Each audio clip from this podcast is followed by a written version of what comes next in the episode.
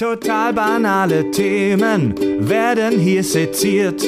Scheißegal wie albern, hart analysiert. Darüber wird man in tausend Jahren noch berichten.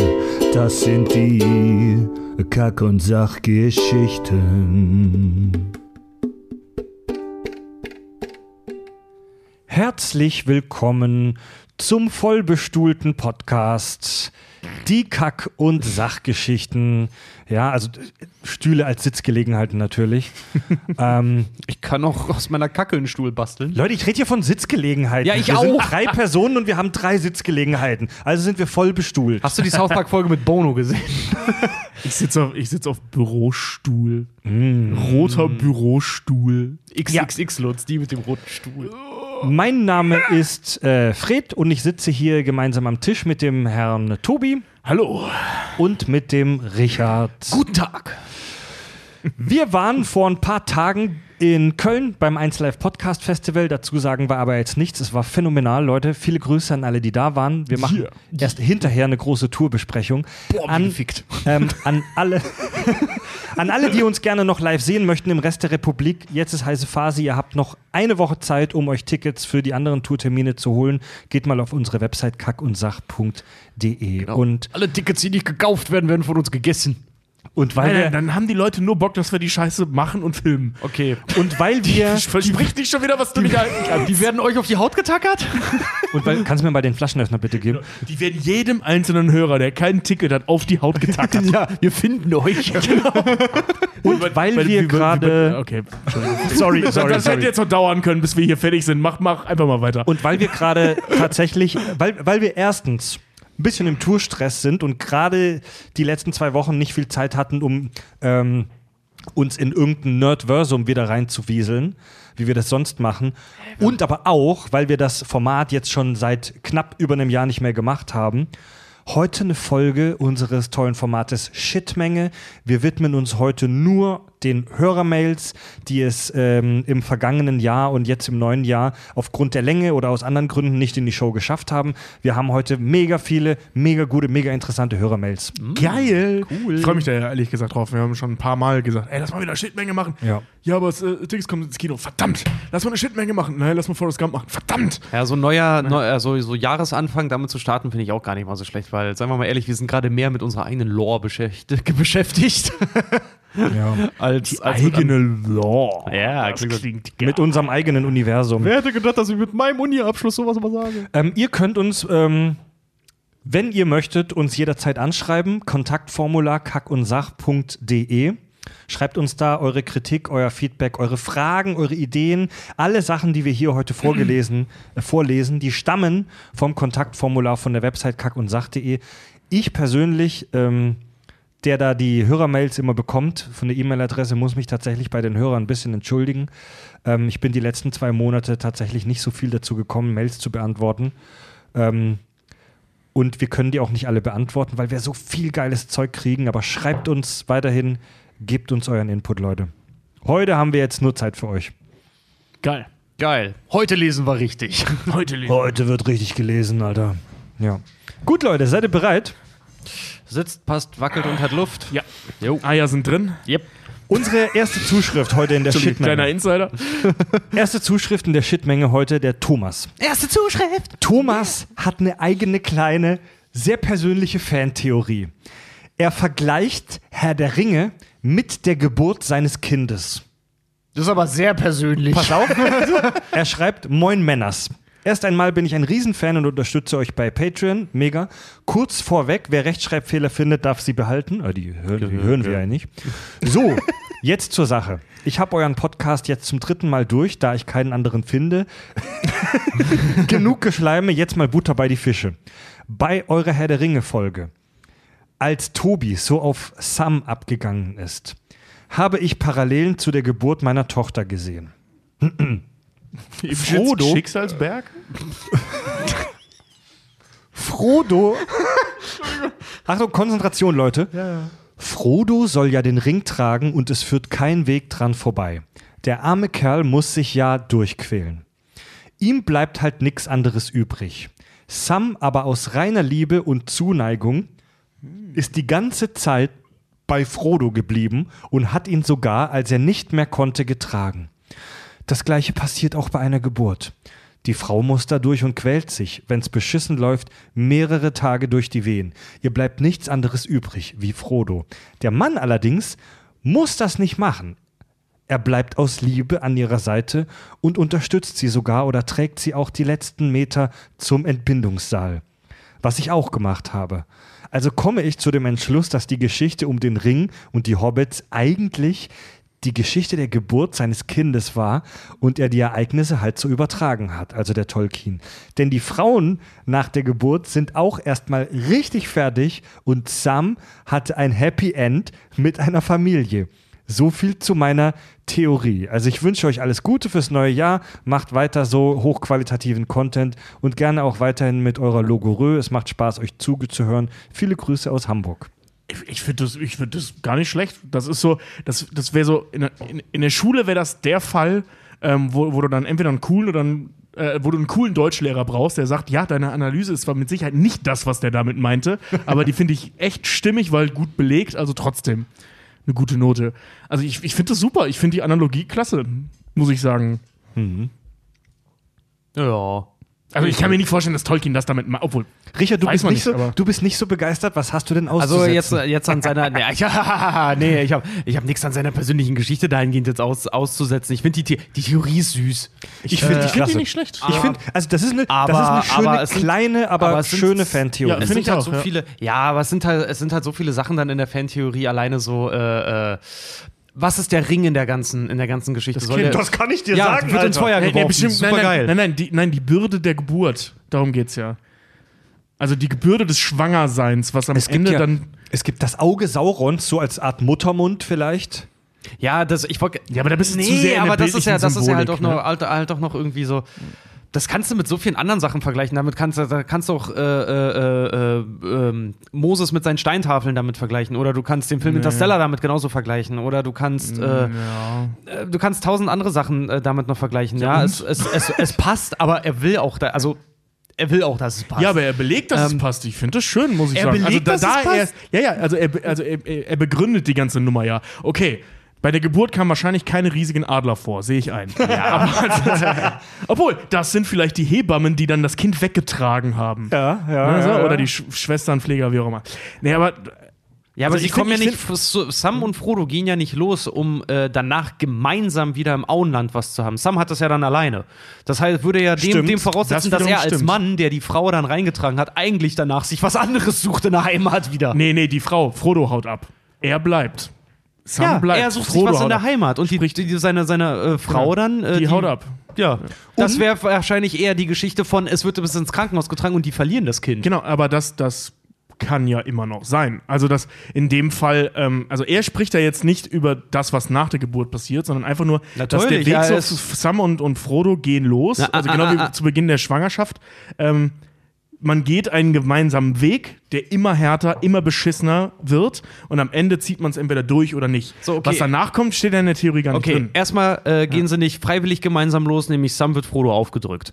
Äh, Das zweitens, ist im Zweifel bei einer Schwangerschaft auch so. Zweitens, ja, ich wollte gerade sagen, Nein, ich zweitens, meine das gar nicht so zweitens, böse, kriegt, ne? zweitens kriegt Frodo den, den Ring vererbt. Da müssten wir davon ausgehen, dass sie fremdgevögelt hat und ein anderes Kind bekommt von jemand anderem, deswegen losgeht. Das ist eigentlich der Weg in die Abtreibungsklinik, Mann. Jetzt reicht's, Mann. Jetzt, ey, also ich finde Thomas kleine Fantheorie toll und Ich auch. süß und ich finde, die muss find man. die auch toll und ich find- süß, aber- ich finde, die muss man jetzt auch nicht tot analysieren. Ich habe nur Ach, nein? einen. Ich habe nur einen. Ich habe nur einen Punkt. Die Nazgul? Nee, lieber Thomas. lieber Thomas, Helmsklamm. lieber Thomas, soweit wir wissen, haben Sam und Frodo nicht gefickt. Ach ja, beweis mir das. Soweit wir wissen. Äh, Mary und Pippin sind nicht ihre Kinder. Ui. Ja, So viel schwulen, schwuler Sex und keine Kinder. ja. Wie war es bei Chung und Hem? Ja. Nee, aber also es gibt in dem ganzen Buch oder in dem ganzen Film nicht einen Moment, wo gesagt wird, dass sie nicht gefickt haben. Das stimmt. Wir Es können wird so, aber auch nicht gesagt, dass sie gefickt haben. Nö, aber so wie die sich verhalten, komm schon. nach allem, was wir gesehen und Lembers wissen. Ach so, dann ist also unsere Beziehung hier im Prinzip auch so para-homosexuell dann, ja? Du hast noch nie gesagt, ich kann es nicht für dich tragen, aber ich kann dich tragen, weil du mich gar nicht tragen kannst. Natürlich kann ich die tragen. Ach ja, komm her. nach Tobi, allem, ich hab dich schon ein paar Mal besoffen getragen. nach allem, was wir wissen und sehen, bei Herr der Ringe können wir nicht hundertprozentig ausschließen, dass Sam und Frodo eine sexuelle Beziehung haben. Oder Eben. dass Ich sie vielleicht gar nicht beide. so unrealistisch. Oder sie atomar, äh, atomar sag ich schon, anatomisch so amorph sind, dass eigentlich ihre Füße Vagine unten haben oder sowas. Ja, das geht zu weit. Aber das. Ja, ach so, das geht zu weit. Hohecker, Sie sind raus. aber der Ring, Aber- der ins Feuer geworfen wird, ist die Geburt eines Kindes. Nein, da sind wir doch schon gar nicht mehr. Wir sind jetzt bei der Homosexualität von Frodo Ruhig und Blut, Sam. Leute, ruhig Dann ist Blut. Sauron aber nach der Logik ist Sauron noch der schwule Vater, der sein Kind alleine aufzieht. Im Feuer des Schicksalsberges. Zwischen Rauch und Flammen. Ja, Finde ich auch nicht schlecht. hat doch was. Ja, danke. Also ich, ich Naja, bis darauf hin, dass er halt die Ausgeburt des Bösen ist, aber na vielleicht ist gut, das die Leute. Schwiegermutter. Ähm, wir, kommen Die das Kind zu dann einem, alleine aufzieht. wir kommen zu einem Thema, das schon etwas zurückliegt bei uns im Podcast, Jurassic Park. Wisst ihr noch, unsere Jurassic Fahrt-Folge? Mega geil. Dinosaurier, prähistorische Zeiten, Viecher. Und ähm, da haben wir gesprochen über zum Beispiel die Nummer mit dem Asteroiden, das Aussterben der Dinosaurier, dass die wissenschaftliche Gemeinde zu einem sehr großen Teil davon ausgeht, dass der Asteroid wahrscheinlich ein wichtiger Faktor beim Aussterben der Dinosaurier war. Aber wir können es bisher halt noch nicht beweisen. Wir können es nicht hundertprozentig sagen, ob es wirklich der Asteroid war oder ob der Asteroid vielleicht nur eine Neben ein Nebendarsteller war. Und da habe da hab ich mich zu einer Falschaussage, einer kleinen Sch- Falschschätzung, ich habe ja auch in der Folge gesagt, bitte nagelt mich nicht auf die Zahl fest, gesagt, dass es in der Geschichte der Erde schon rund zehnmal große Massensterben gab. Dominik berichtigt das. Er ähm, meint, äh, Freyodin sprach von zehn Massenaussterben auf der Erde, worunter er dann wohl auch das Ende von Oma Friedas Katze zählte. Bisher gab es in der Masse, soweit anhand von Fossilien, respektive deren Fehlen, abschätz und zählbar, deren fünf. Okay, also ich habe mich nur um den Faktor 2 verschätzt. Es, es, gab, es, es gab fünf große Massensterben in der Geschicht, äh, Geschichte der Erdzeitalter. Und er schreibt hier einen fiesen, aber interessanten letzten Satz. Der ist jetzt auch nichts Neues, aber finde ich mega interessant. Am 6. arbeiten wir intensiv. Anthropozän, man kann stolz drauf sein. Allein bei der Wirbeltierpopulation schwund um bis zu 60 Prozent. Wow. Ich habe ich hab letztens einen schönen Artikel, ich weiß nicht, ob ich das in der, letztens ist auch schon ein bisschen was her, ob ich das in der Folge erzählt habe oder ob ich das überhaupt schon mal in der Folge erzählt habe. Ich glaube ja. Jedenfalls ähm, finde ich diesen, äh, diese Geschichte super interessant, dass wenn man ähm, so evolutionsbiologisch an die Sache rangeht, dass das Säugetier ähm, alles andere als, als ein gutes Konstrukt ist innerhalb der Evolution, weil wir viel zu viele Voraussetzungen brauchen, um leben zu können. Und zwar egal welches Säugetier. Das Säugetier an sich ist viel zu kompliziert, um wirklich lange Zeit überleben zu Aber können. es hat sich durchgesetzt. Dingen, ja, Ja, aber- weil wir ja, aber, aber nur, aber aber nur, durch, weil wir, parasit nur weil wir parasitär leben. Weil wir uns an einem Ort äh, ziehen, vermehren, vermehren, vermehren, bis aber das machen natürliche ja alle. Ressourcen Darum, erschöpft sind wir und Menschen, weiter. wir Menschen, wir Menschen. Ja, aber auch, nee, Säugetiere auch. Nein, also Säuge- nicht, nein, ja, also nee, wir Menschen Bullshit. sind da halt nur schneller drin. Nee, nee, also, Säugetiere im Allgemeinen haben keinen parasitären Lebensstil. So kannst du das nicht sagen. Der Mensch Okay. schon. Darauf lasse ich mich ein. Da, Okay, darauf, gut. Also, dass Aber du Mensch willst das, zugeben, dass wir auch Säugetiere sind. ja, sind wir natürlich. nach allem, was wir wissen, ja. Ja. Also pass auf, äh, ne, äh, was ich aber so spannend finde, ist halt eben, weißt du, wenn, wenn du dir zum Beispiel so ein, oder wenn ich mir das bei mir zu Hause angucke, ja, ich habe, bei uns zu Hause leben drei Arten von Tieren. Das sind Säugetiere, das sind Ramona und ich. Dann haben wir unsere Echsen und halt Insekten für die Echsen. Das heißt, ne, so drei ziemlich unterschiedliche äh, Klassifizierungen von Tieren. Und wenn wir das jetzt ganz Und- genau nehmen, was ist mit den Milben, den Fliegen und den Mücken? Ja, die lassen, das sind ja auch Insekten oder Spinnentiere. So, Ja. lassen, wir, lassen wir die mal außen vor.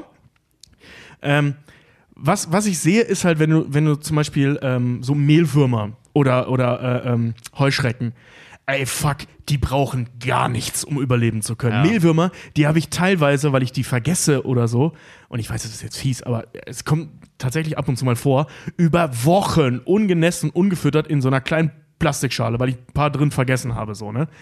Das interessiert die nicht, die leben immer noch nimm du dir mal zwei, drei Wochen nichts zu trinken, nichts zu essen und kein Sonnenlicht. So, das, das, bist du tot. Die Echsen genauso. Also die ver- ver- verwahrlosen jetzt nicht, ne? Aber die brauchen nichts. Ja, aber die werden Die brauchen einfach nichts. Ja, aber die werden es vermutlich auch niemals schaffen, so ein Gehirn wie wir auszubilden und Space Shuttle zu bauen. Ja, aber das ist der Evolution egal. das stimmt. Ja. Also darauf will ich ja hinaus. Jetzt Ja. nicht, dass wir geil, ich kann Candy, Crush auf acht verschiedenen Konsolen zocken, sondern äh, ähm, halt, ich rede ja über evolutionäre Gewinner. Ja. und das Säugetier ist dafür und da, von, von der Maus bis zum Mensch völlig egal oder ein Wal ähm, ist viel zu kompliziert. Naja, du viel zu viele Komponenten, um das am Leben zu halten. Evolutionäre Gewinner sind halt im Allgemeinen Insekten. Genau. Und, Und Echsen aber, offensichtlich. aber Ja. da ähm, Amöben. habe ich auch erst Ja. vor ein paar Tagen wieder mal so einen öffentlich-rechtlichen Science-Podcast darüber gehört. Mann, den Satz habe ich schon lange nicht mehr gesagt. Im, hier im Podcast, den habe ich früher oft gesagt. Ähm, riesengroßes Insektensterben. Uns verrecken gerade in brutalem Maße die Insekten auf diesem Planeten weg in den letzten äh, Jahren und Jahrzehnten. In krassem Maß. Es stirbt irgendwie fast jeden Tag eine, also so schätzt man, äh, stirbt fast jeden Tag irgendeine Insektenspezies aus. Davon gibt es halt auch Millionen. Ja. So, es gibt Millionen verschiedener Insektenspezies. Man schätzt, dass wir nicht mal die Hälfte aller Insektenspezies, die ex existieren, überhaupt ähm, Gesehen? ge benannt haben. Also, wie sagt man, kat katalogisiert haben. Kategorisiert. Kat Äh, sowohl, als auch, sowohl als auch, ja. Also man schätzt, dass nur, wir nur rund die Hälfte, können wir nur schätzen, der Insekten überhaupt bei uns im Lexikon drinstehen haben. Hat man sich auch nur um den Faktor 2 verschätzt? Beste Ausrede bei jedem One-Night-Stand. Ja, das sind halt so fucking viele und die verrecken, die verrecken, Achtung, wie die fliegen halt, wegen dem Anthropozän, dem Menschen. Übrigens, das hat mich jetzt gerade interessiert, jetzt habe ich mal nachgeguckt, Parasitismus, also ob wir eine parasitäre Lebensform sind, der Mensch, haben wir jetzt gerade Zyniker, wie wir sind, mal gesagt. Parasitismus, auch Schmarotzertum im engeren Sinne, bezeichnet den Ressourcenerwerb eines Lebewesens mittels eines in der Regel erheblich größeren Organismus einer anderen Art. Also der Mensch ist kein Parasit laut, laut Lexikon, Ah, aber weil wir kein eher so Organismus eine Art, anderer Art sind. eher so eine Art Prädator, ne? Ja. Na ja, gut, aber man kann, äh, ähm, we- wenn man jetzt weg von der biologischen Definition hin zu einer, ich nenne es mal, philosophischen äh, äh, ähm, Uh. Definition geht, kann man schon von parasitärem Verhalten sprechen. Wenn du, wenn du so die gesamte Fauna der Erde als einen, das ist schon fast esoterisch, aber Ja. als einen großen Organismus ansehen ja, möchtest, oder den ganzen vielleicht. Planeten halt, ne?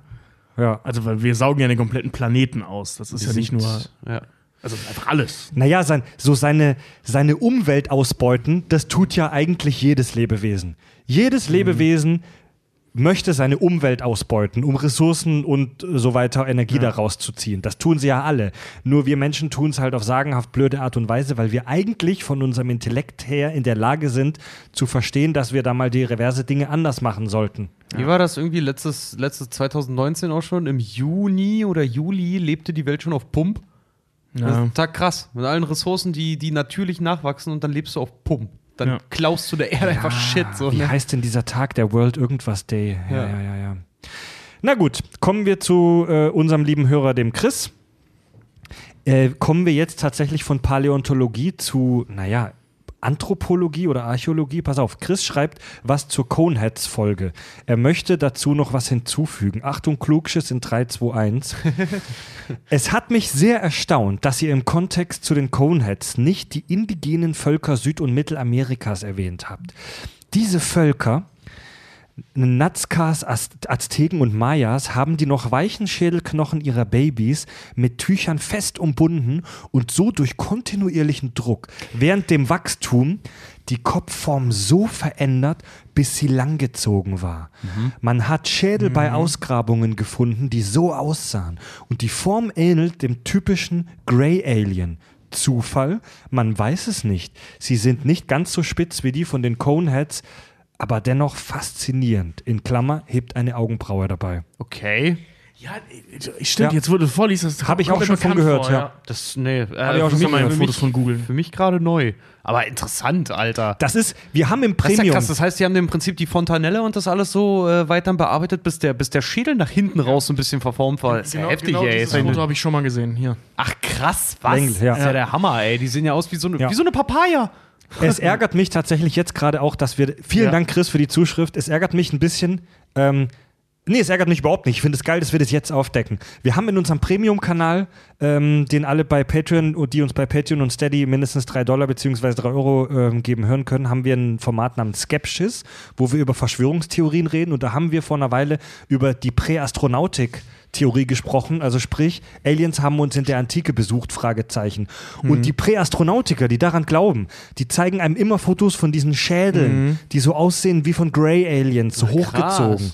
Ja, das, das waren die Südamerikaner, die ihren Babys die Köpfe langgezogen haben. Mega unheimlich, Mann. Ich habe aber gerade krass, gelesen, nicht nur Fans- gehab, äh, gemacht haben, sondern teilweise auch immer noch machen. Also es gibt immer noch Stämme in, in Echt? Südamerika, äh, Ja. Amerika, die das Wow. machen. Ja. Was für ein Ich finde das merkwürdiges so heftig, dass, dass, dass Fans immer, wenn wir über so ein cineastisches Meisterwerk wie die Coneheads sprechen, ein, ein wahrer Hochgenuss, dann äh, ist so heftig, dass ihr manchmal denkt, dass wir sowas dann dabei mit rausfinden. Aber klar, hätten wir mal, also gibt's Spi aber da kommst du in dem ersten Moment nicht drauf. Hey, gibt's auf der Erde eigentlich nur Leute, die spitze Köpfe haben? Ja, lass mal gucken, ne? Ey, ohne Scheiße. aber heftig, Ich, also ich bin, ich bin ja, da bei sind Fred. Sachen, Sachen, die du wissen musst, aber super geil. Also ich bin da so ein bisschen bei Fred. Mich ärgert es gerade, dass wir das nicht rausgefunden haben vorher. Ja.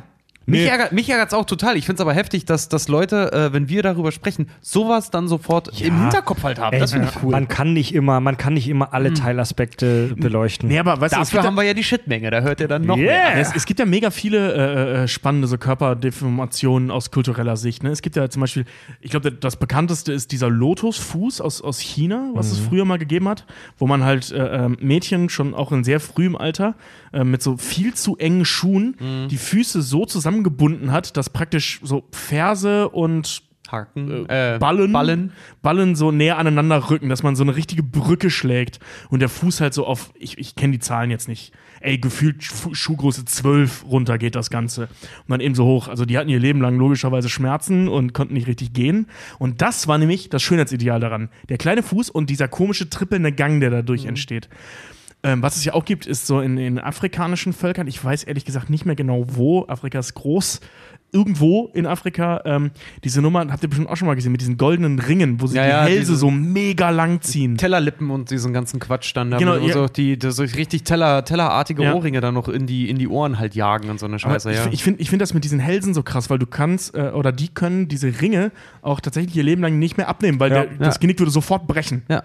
Würde sofort Das nach ist unten, richtig nach krass, unten wegklappen. Ich habe auch mal gelesen, dass äh, das ist ja auch so eine, so eine, ich weiß gar nicht, ob das wirklich wissenschaftlich belegt ist, aber das sieht man, das ist ja auch sowas, so allgemeine popkulturelle wissenschaftliche Bekundung, äh, dass der Mensch in den nächsten, in der nächsten, der nächste evolutionäre anatomische Sprung bei uns im Prinzip ist, dass wir unseren kleinen C verlieren. Ja, stimmt, das habe ich auch schon weil mal der gehört. unnötig ist, ne? Ja. Aber Dass der ja, so rudimentär ist und so wenig belastet Ja. wird, dass davon ausgeht, dass man in den nächsten, was in die 100, 200 Jahren wahrscheinlich äh, immer kleinere und immer Ah, unbedeutendere nee, so schnell geht das nicht, Okay, Entschuldige, in ja, den nächsten 1000 Jahren Vielleicht, ja. äh, theoretisch den kleinen C irgendwann ja, wegevolutioniert oder, haben. oder also das, das kann man ja nur vermuten, das kann man ja nur spekulieren, aber es könnte halt auch sein, dass die Evolution uns dem Menschen ähm, die Haare wegmutiert. Also, dass wir in der Zukunft alle nackt sind, weil Haare erfüllen keinen praktischen Zweck mehr. Aber, und das ist mal wieder sowas, so ein Evolution verstehen Ding, ähm, wenn du irgendwas am Körper hast, das überflüssig ist, ähm, dann lässt es die Evolution nur dann verschwinden, wenn es dir auch einen Nachteil gibt. Also weißt du, wenn der kleine C, der ist überflüssig, aber niemand leidet darunter, dass er den hat. Und der kostet auch keine zusätzliche Energie groß. Weißt du, wie ich meine? Das ist im Prinzip wieder Blinddarm, ne? Das ist wieder, also, die- also Dinge verschwinden aus dem Genom, wenn eine, Persö eine Gruppe, die das hat, plötzlich eine geringere Überlebenschance hat. Dann verschwinden Dinge. Wenn Tobi jetzt eine dritte Hand am Rücken hat und die ist mega unpraktisch, die ist voll scheiße. Also die macht ihm wirklich Probleme bei der Jagd. Gesicht am Hinterkopf. Ja, weil ganz ehrlich, wer steigt mit jemandem ins Bett, der hinten am Rücken noch eine dritte Hand? Obwohl, warte. Dann wird die so, Evolution. Missionarstellung muss er ja nicht sehen. Ey, dann wird die Evolution diese dritte Hand an Tobis Rücken wegrationalisieren, nenne ich es mal. Aber Wegrationalisieren. Also weg- das hast du sehr schön ausgedrückt. Hand, Hand, tut mir leid. zu bumsen. Ich wollte gerade sagen, Hand, es tut mir leid. Dein Arbeitsvertrag wird die verlängert. Ey, es kann sein, Ja, dass so der, ist es, es ja. kann sein, dass der kleine C weggeht, dass die Haare weggehen, dass wir alle aussehen wie Grey Aliens, aber das, das wird halt vermutlich, weil der Se Selektionsdruck ist sau niedrig. Ja. Also Mhm. Selektionsdruck, so der Stress, den du damit hast. Oder hast du mal Tobis Mutter mal am Rücken gesehen? der ich glaube ist ja halt- auch, entweder hat er nur einen riesengroßen Zwillingsbruder absorbiert oder das war die dritte Hand. Also es gibt, es gibt fast keinen Selektionsdruck in Bezug auf diesen kleinen C. Deswegen wird er vielleicht nie weg sein, vielleicht wird er halt aber auch erst in ein paar Millionen Jahren weg sein. Wissen wir nicht. Vielleicht wächst Ja, weil die Existenz einfach so irrelevant ist. Dann finde ich aber im Umkehrschluss witzig, dass manche Leute einen dritten Nippel haben. Das ist schrecklich. Das ist tatsächlich pass gar nicht so Also, nimm selten. dir den Ne? C weg, aber jetzt gebe ich dir was Geileres. Was denn? Noch ein Nippel. Ich kenne, ich kenne sogar jemanden, der vier Nippel hat. Der, aber die sind nicht richtig ausgebildet, sondern das sind einfach nur so dunkle Böppel, die da unten hängen. Die, haben das, die sind nicht mal richtig ausgebuchtet. Ich war total enttäuscht, als ich beim Hautarzt mal war, weil ich dachte, ich hätte hier so ein, so ein halb mutiertes Muttermal halt auch irgendwie auf dem Rücken. Und die guckte sich das an und meinte, ja, hier mein, mein Muttermal oder mein Leberfleck oder was auch immer. So, ja, Ome, das ist weder noch. So, was ist denn das? Das ist eine Fettansammlung, die sich einfach verfärbt im Laufe der Zeit. Ich dachte schon, das ist einfach auf so einem, auf so einem äh, äh, Schoko-Chip gelegen. ja, ist, so, ist, Sehr lange, der ist so angewachsen. ist, ist eine Rosine, Herr Ome. Ja, wir haben jetzt eine Zuschrift von der Silke und ähm, der, unser Format Shitmenge hat seinen Namen verdient. Es geht mal wieder um die E. coli. Ähm, also wir steigen noch tiefer in den menschlichen Körper ein. Äh, Silke schreibt erst einmal, möchte ich äh, bei euch mich für so viele Stunden bester Unterhaltung bedanken. Ich höre euren Podcast regelmäßig, freue mich mittlerweile mehr über eine neue Folge von euch als von Fest und Flauschig. Äh, Ja, auf jeden Fall, Mann.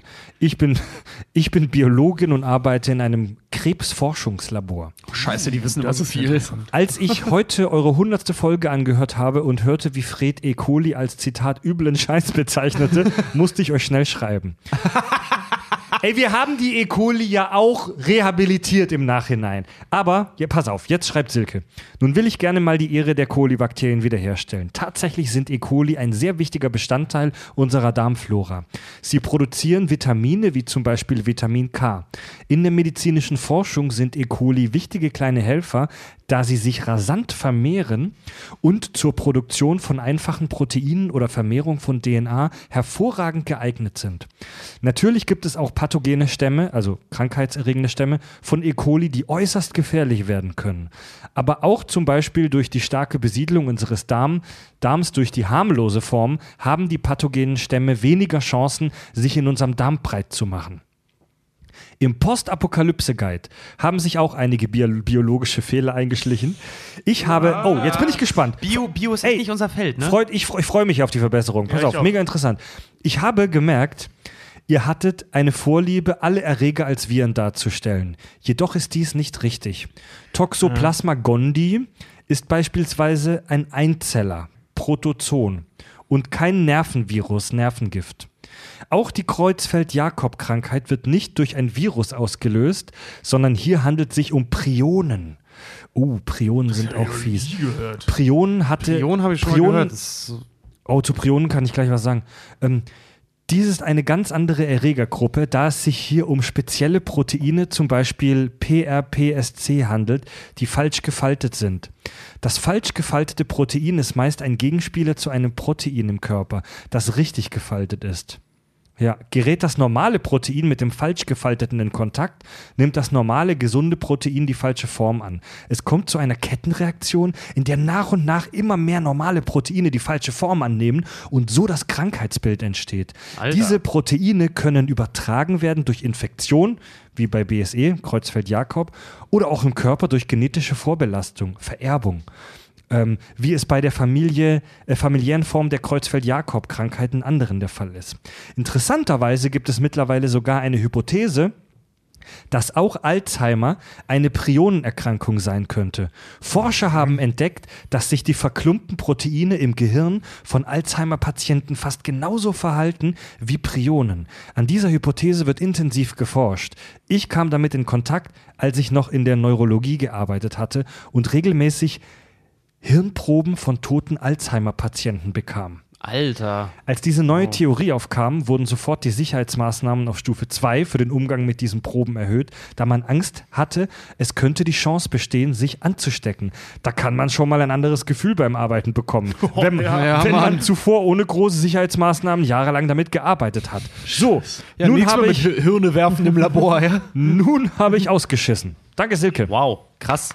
Cool, interessant. Ist immer total heftig. Geil, A, wir haben A, richtig was gelernt. Biologie, ja, aber richtig, ey. Biologie ist aber auch immer so eine, so eine Schwachstelle von uns. Aber Silke, so, jetzt.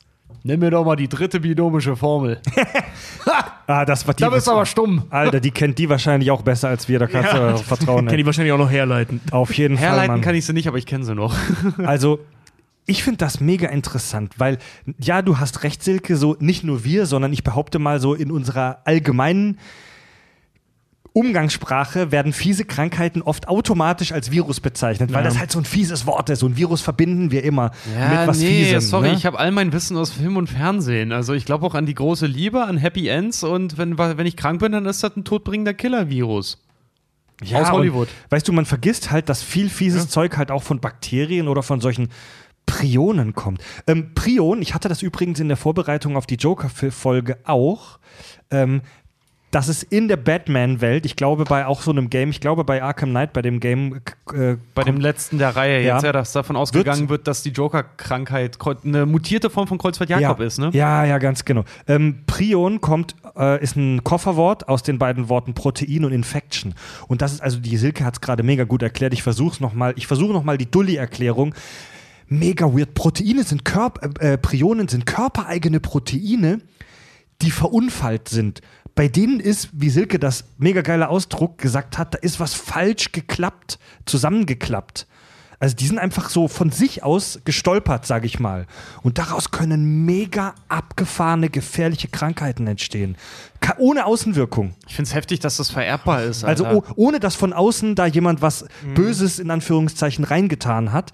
Da sind einfach Dinge in deinem Körper so unglücklich gestolpert, die machen dich irgendwann dass weg. sie, dass sie fies wurden.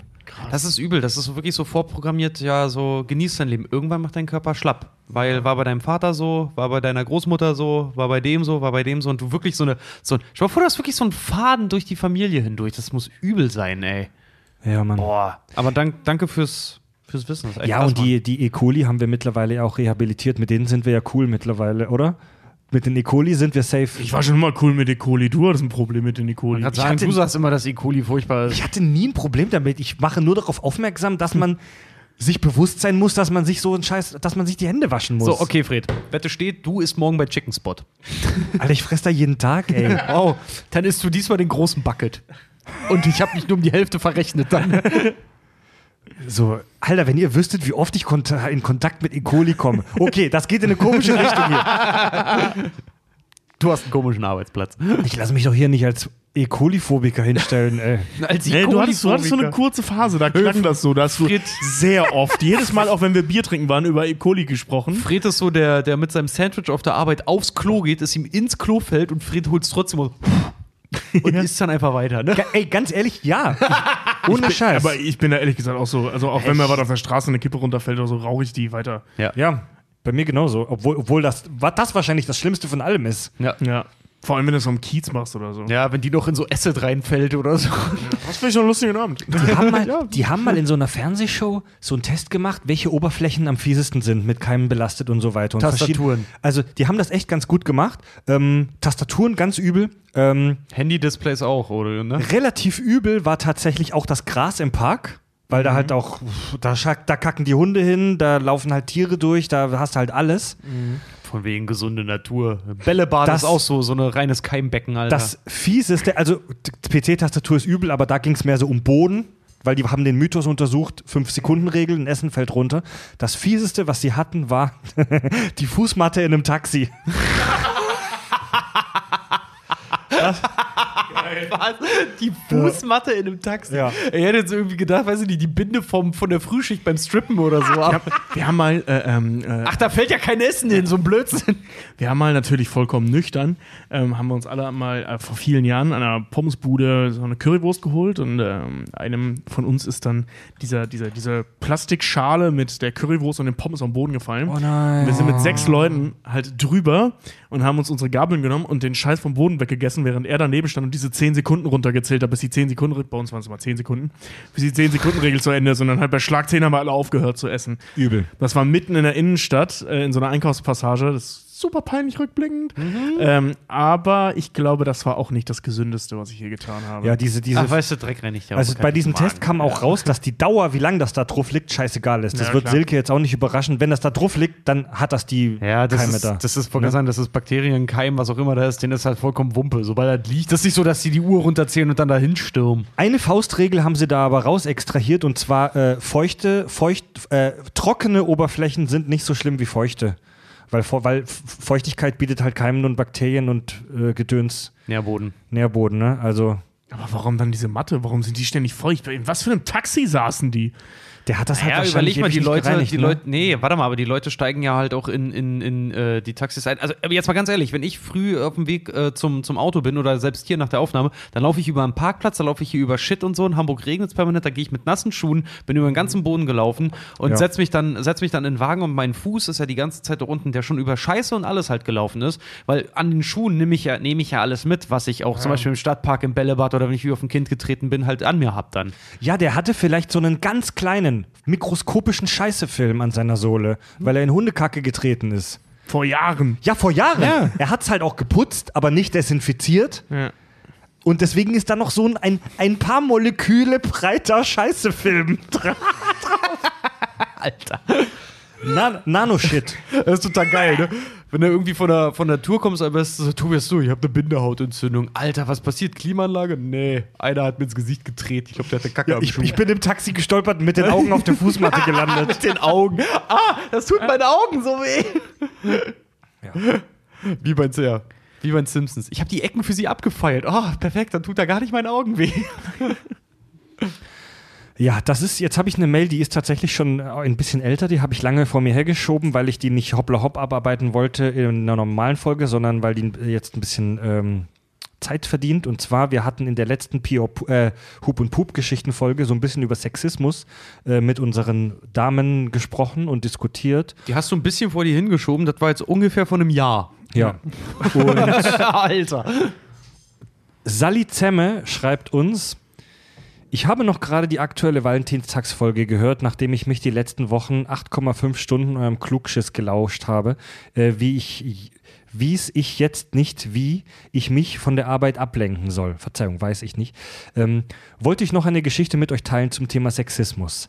Ein Kollege von mir macht eine Lehrstelle als Kleinkindererzieher und hatte voriges Jahr ziemlich krasse Probleme und hätte fast seine Ausbildungsstelle verloren. Als eine Mutter seine Chefin anrief und ihr Kind aus der Kita nehmen wollte, da ihr ihrer Tochter beim Windelwechseln angeblich den Finger reingesteckt hat. Okay. Die Chefin war völlig aus sich, außer sich, was auch verständlich war, und ist wortwörtlich auf ihn losgegangen. Glücklicherweise konnte ihr ähm, der Mitarbeiter versichern, dass er noch nie gewickelt hat und es somit nicht sein könnte. Als die Chefin die Mutter dann aufforderte, die Vorwürfe schriftlich per Mail zu schicken, da diese Handlung ein gerichtliches Verfahren nach sich ziehen würde und die Mutter, falls dies nicht stimmt, wegen Rufmordes angezeigt werden könnte, weigerte sich die Mutter und nahm ihr Kind aus der Kita.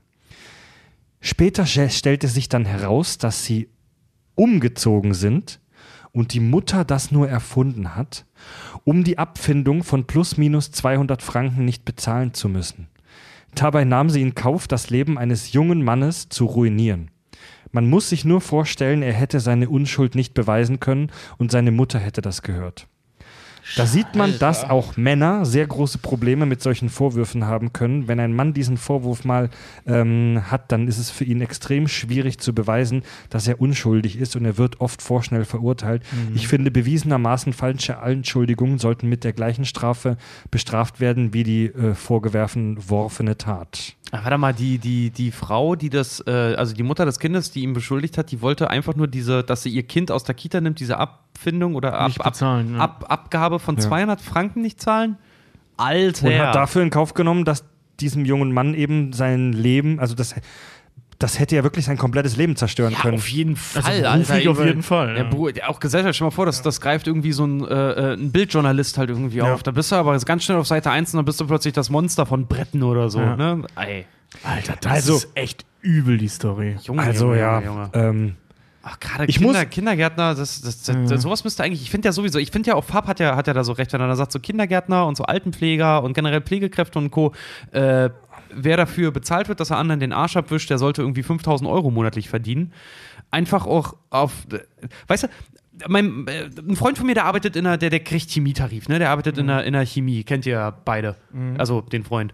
Und äh, der kriegt zum Beispiel, der kriegt Gefahrenzulagen, weil er natürlich auch mit chemischen Stoffen arbeitet und sowas. Aber ich finde ehrlich gesagt, ein Kindergärtner als auch ein Altenpfleger und sowas, die sollten auch, genau für solche Sachen sollte es auch eine Gefahrenzulage geben. Ja, oder äh, vielleicht anders betitelt, aber zumindest ähnlich dotiert. Ja, Ja. Berufsrisiko, dass man das halt nicht einfach so abtut, weil überleg mal, das ist nicht einfach nur, der hat einen Stift geklaut, da geht es darum, dass jemand äh, einem anderen Menschen halt äh, gewaltsam auch noch am besten irgendwie die Unschuld geraubt hat oder sowas. Ja.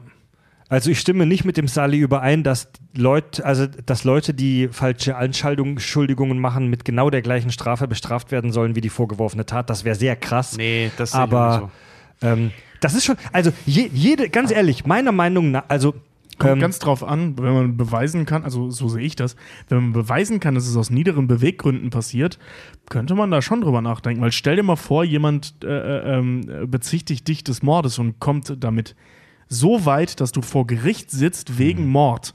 Und dann wird erst bewiesen aus irgendwelchen Gründen, dass das äh, gelogen ist und derjenige, der das vorgetragen hat, das mit Absicht gemacht hat, um dich zu denunzieren. Da Dann kommt- Weißt du, denn, also sorry, der hat dein Leben, wenn du vor Gericht sitzt wegen Mordes, egal ob du dann schuldig oder unschuldig rauskommst. Und genau das gleiche bei, bei, bei so einer krassen sexuellen Missbrauchsgeschichte wie, wie hier. Stell mal vor, das wäre vor Gericht gelangen. Scheißegal, ob der dann äh, ähm, schuldig ist oder unschuldig. Sein Leben ist im Arsch. Ja, aber du kannst dann nicht, auch wenn du für Mord beschuldigt wirst, den du dann entweder beweisen oder nicht beweisen kannst, du kannst dich den anderen dafür dann auch für, für Mord rankriegen. Dafür haben wir eine Rechtsprechung, die genau Ja, ich fest, weiß- ich weiß, festmachen kann, ja. du hast Rufmord betrieben. Ja, ich bin, genau, ich aber- aber- bin über genau diese Nummer gestolpert in den Recherchen zum Thema Hexen.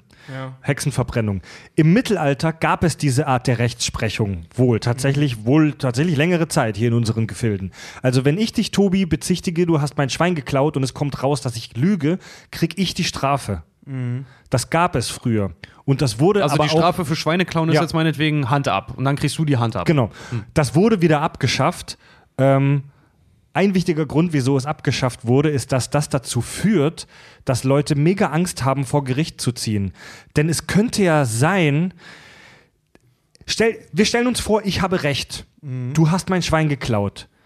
Aber du kannst nie hundertprozentig ausschließen, dass es wegen irgendeinem Zufall die Beweislage doch umgekehrt ist.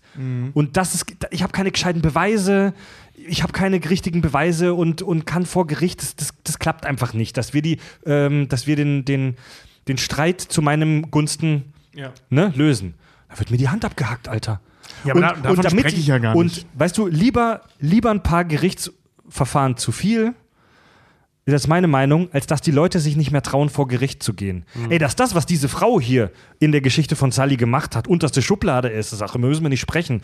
Und meiner Meinung nach machen solche Leute, egal ob Männer oder Frauen, die einfach nur aus Spaß oder Scheiß oder niederen Beweggründen andere wegen sowas bezichtigen, die, also das ist die größte, also damit beschädigen die praktisch ihr eigenes Geschlecht auf so brutale Art und Weise. Die denken auch nicht nach, weil vor allen Dingen, äh, über, überleg mal, heute, heute ist, die, die, die denken, wissen solche Menschen, was richtig und falsch ist halt. Das stimmt doch in der, in der Grundpolung dann halt schon irgendwas nicht. Das ist absolut. Jeder, jeder normale Mensch, also sorry, ich habe ich hab einen elf, elfjährigen Neffen, der weiß, dass man so eine Scheiße halt nicht erzählt, weil er von richtig und falsch unterscheiden kann halt einfach. Ja, weißt du, das ist was anderes zu erzählen, als der hat mich mit einem Kaugummi beworfen. Ja. So, wir reden hier von wirklich Karriere- und lebenszerstörenden Thematiken. Ja, aber diese Grenze, diese innere Grenze, die hat doch jeder. Wenn du jetzt eben Eigentlich, sagst, so weiß ich nicht, der, der, äh, der hat mich getreten, mag es jetzt stimmen oder mag es nicht stimmen, aber jemand zu sagen, so weiß ich nicht, der, der ist mich sexuell angegangen und das war halt dann, dann gelogen. Oder am besten Kind, Oder Alter. auch noch, Ja. genau, oder dann auch noch ähm, ein, Kind, was sowieso dann schon eine gewisse Unmündigkeit dahingehend hat, dann auch noch für das Kind zu sprechen, dann auch noch gelogen. Na, schönen Dank. Ja, vor allem, weil du es so schlecht beweisen kannst, Ja. ne, dass es nicht so war. Also in dem Fall ging es ja Gott sei Dank gut aus, aber beweis das mal, Ja. ne, dass du das nicht gemacht hast. Aber das sind du bist ja sofort, du bist ja sofort in so einer, in so einer Bringschuld, die du kaum erfüllen kannst. Ja. Und in, da, in, der, in dem Moment haben sich viele Leute dann auch schon ein Urteil über dich gebildet. Genau, genau. Das ist ja dann auch so, der Ruf Ja. ist so oder so, ist, ist hin. Weil manche Leute sagen dann auch so, ey, du bist zwar nicht verurteilt worden, aber du hast dich gut rausgewieselt Das halt. Ne? übel. also, wir haben ja schon oft darüber gesprochen, dass Gut und Böse und ob es das Böse gibt und nicht und dass eigentlich niemand böse ist, sondern dass Leute nur Opfer ihrer Vergangenheit oder ihrer falschen Entscheidungen sind. Aber die Geschichte ist übel, Mann. Und das, was diese Frau da gemacht hat, das ist, also das ist schon sehr böse, ohne Scheiß, Mann. Ich finde es dann auch immer schlimm, weil Leute dann noch immer da, na, nach, solchen, nach solchen Sachen, damit verschreckst du ja auch eine Gesellschaft. Und was machen dann Eltern, denen sowieso ja auch äh, ganze Marketing für Elternprodukte basiert ja nur auf Angst. Ne, für Teenie-Produkte ist immer Selbstzweifel und auf Elternprodukte ist immer mit Angst verbunden. Einfach immer, dass Ja. du immer scheiß Eltern bist. Mit dem Produkt wird alles besser. Wenn sowas dann rauskommt, ich mag mir das immer gar nicht vorstellen, wenn ich selber mal Vater bin, wenn das mal passieren sollte äh, und sowas passiert, die ersten Pappnasen, die dann anfangen irgendwie zu schreien danach, dass es irgendwie Kameraüberwachung in der Kita geben soll oder solche Sachen. Das ist so. Ähm, also ich hätte zum Beispiel, ich stell mal vor, ich hätte, ich, ich würde da leben, wo, wo er oder sie, Äh, ich glaube ein Er. wo äh, er lebt. Ähm, oder wo diese Geschichte einfach passiert ist. Ähm, ich wäre jetzt so 16, irgendwie gerade auf der Suche nach einer Ausbildung. Ach so, der, 17 der, so. der Pfleger war ein Er, dem das passiert Ja, ist. genau, ich, ich meine jetzt, ich, ich Sali. Sali. Hörer, Sali. Ähm, also Sali ist Männer- oder Frauenname, weiß ich ehrlich gesagt. Ich habe auch keine Ahnung. das ist jetzt kann ein ich auch- peinlich, egal. Ähm, Nö, ist halt so. Der Sally. Genau. Da, wo diese Geschichte passiert ist, Lea, ähm, wie gesagt, ich bin so 16, 17, suche gerade eine Ausbildung und höre diese Story. Und vor allem auch mit dem Ende, ne, dass es halt noch fieser Rufmord war. Ich würde einen Teufel tun, jetzt Pfleger werden zu wollen, beziehungsweise Kindergärtner oder Kita-Angestellter oder wie auch immer. Ja. Und würde mir einen anderen Job suchen. Und das in einem Berufsfeld, wo ganz, ganz dringend Leute gebraucht werden, weil die hoffnungslos unterbesetzt sind, an so ziemlich jeder Front. Weißt du, und solche Leute, die so eine Scheiße fabrizieren, machen gleichzeitig nicht nur das Leben dieses Menschen kaputt und das berufliche Leben dieses Menschen kaputt, sondern auch diesen ganzen Berufszweig kaputt. Ja. Ne, also ohne Scheiß, da hast du doch keinen Bock mehr da zu arbeiten. Deswegen können wir keine schönen Sachen haben, weil es immer Arschlöcher gibt. Ja, ist wirklich so, ey. Ja, ja. Also jetzt stell dir mal vor, du sitzt nicht dahin, geil, ich will auch den Job machen, wo jederzeit eine Mutter ankommen kann, irgendwas behaupten oder egal, Vater spielt ja keine Ja. Rolle, wo ein Elternteil hinkommen kann und mit einem Satz, den ich fast nicht, also der fast unmöglich ist zu widerlegen, ähm, mir das Leben ruinieren kann. Ja. Ich werde doch einen Scheiß tun, so eine Ausbildung dann zu machen. Das ist auch die Ausnutzung von einer Machtposition, weil die Eltern sind erstmal in dem Von einer Moment halt, halt immer, ja, ne, du als Angestellter, du bist ja voll in der Abhängigkeitsposition, weil, Genau. äh, weil jeder, jeder Leiter von einem Kindergarten, äh, der, der muss auf sowas reagieren, klar. Natürlich, und das ist äh, auch richtig so. Ja, aber sich, sicherlich, aber dann stehst du am Ende so zwischen Baum und Borke. Der eine sagt A, der andere sagt B, ne? Ah, das meine ich ja mit der Bringschuld. Ja, die Leute, ganz, ganz, ne? ganz, ganz Ähm, furchtbare Situation, ey. Aber ich bin happy, dass das für den so ausgegangen ist, dass er das, dass Ja. er das beweisen konnte, Mann. Ich, ähm, ich habe kurz nachrecherchiert. Sally ist ein männlicher Vorname aus dem türkischen Raum. Ah, okay. ah ja, okay. Wieder was klar, gelernt. Ähm, ja, Sexismus ist scheiße, Leute, in beide Richtungen. Und macht einfach sowas nicht, dass ihr Leute wegen irgendeiner Pisse beschuldigt, die In- sie nicht gemacht haben. In alle Richtungen. In alle. Richtungen. In alle Richtungen, ja. Ja. Ja, kommen wir zum puren Bösen in einem Schweizer Kinder, äh, in einer Schweizer Kindertagesstätte oder Kita oder was das war. Kommen wir zum puren Bösen im Star Wars Universum und und in, in unserem eigenen Universum vor ein paar Jahrzehnten. Der Marok Bierley schreibt über Hitler und Co. Der Marok Bierley. Klingt wie ein Blog-Eintrag. Ja, ähm, wir haben ja Darth Vader, also allgemein so das Star Wars-Universum, so ein bisschen haben wir den Vergleich gemacht zwischen Hitler und Palpatine und Sidious und so wei- weiter. Marok schreibt Kritik. Bei der Darth Vader-Hitler-Folge fand ich die Vergleiche recht unspezifisch. Es ist recht wahrscheinlich, dass Darth Vader nach Hitlers Vorbild kreiert wurde. Ha, da liegst du schon falsch, Marok. Haben wir nie gemacht. Wir haben Darth Sidious bzw. Palpatine nach Hit mit Hitler vergleicht. Aber egal. Mit Hitler-Vergleich. Verglichen, verglichen. ähm, Marok schreibt weiter, aber nicht das Dritte Reich als die historische Begebenheit stand und ich fand das recht deutlich, auch wenn ihr es nicht erkannt habt, Pate, sondern das Dritte Reich als Prototyp einer Diktatur. Instabile Staaten, Intrigen, Feindbilder, Uniformen, Ideologien, das trifft auf 90 Prozent aller Diktaturen zu. Caesar beendete den Bürgerkrieg. Napoleon nutzte aus, dass die Revolution ihre Kinder fraß. Lenin und Stalin profitierten genauso von einem maroden Staat wie die vielen Herrscher Afrikas, Südamerikas und Asiens. Aus der Realität wurde eine, wurde eine literarische Trope, das also, äh, ne? Archetyp der Erzählung. Das Dritte Reich liefert halt nur ein paar bekannte Details. Und da wurde natürlich die ganze Diktatursache mit deutscher Gründlichkeit durchgezogen. Eure Folge zum Thema war erhellend, aber jetzt weiß ich, Vader ist ungleich Hitler. Meine Anmerkung, Sidious ungleich Hitler. Sidious ist gleich das Böse mit Hitler-Touch. Ah, Äh, prinzipiell richtig. Äh, Es gibt zum Beispiel einen großen Unterschied, äh, ähm, der mir jetzt einfällt zwischen dem Imperium und dem Dritten Reich. Ähm, ist das Imperium hat praktisch keine Propagandamaschine, also gar keine. Und das Dritte Reich hatte eine sehr ausgeprägte Propagandamaschine. Wissen wir tatsächlich nicht. Genau, aber das würden wir wissen, wenn du Tatooine siehst. Tatooine ist ja offensichtlich, zum Beispiel jetzt in der alten, Tril- in der alten Trilogie, in der Originaltrilogie, ähm, sehen wir Tatooine und Tatooine ist äh, ähm, offensichtlich in der Hand des Imperiums. Ne? Da laufen ja überall Sto äh, Sturmtruppe rum und kontrollieren die Leute. Da hängen nirgendwo irgendwelche Werbungen, Plakate. Du hast recht, ja. Äh, es ja, laufen- Moment, wir sehen aber auch, wir sehen aber auch nie, wir sehen aber auch nie äh, äh, Coruscant. Die Hauptstadt, der Hauptstadtplanet. Zu der da sehen, Zeit, Zu der ja. Zeit sehen wir nicht, ob da, ob da nicht riesige Banner oder irgendwas hängen. Nö, aber also wir können ja nur von dem ausgehen, was wir sehen. Und wir sehen ein, äh, äh, zumindest eine Stadt, beziehungsweise einen, einen, einen Raumbahnhof, der offensichtlich in der Hand des Imperiums ist. Und äh, ähm, da ist nichts in Richtung Außerdem, Propaganda. Einfach äh, gar nichts. Außerdem, Und sorry, äh, Fernsehen und Radio sind im Star Wars-Universum nicht etabliert.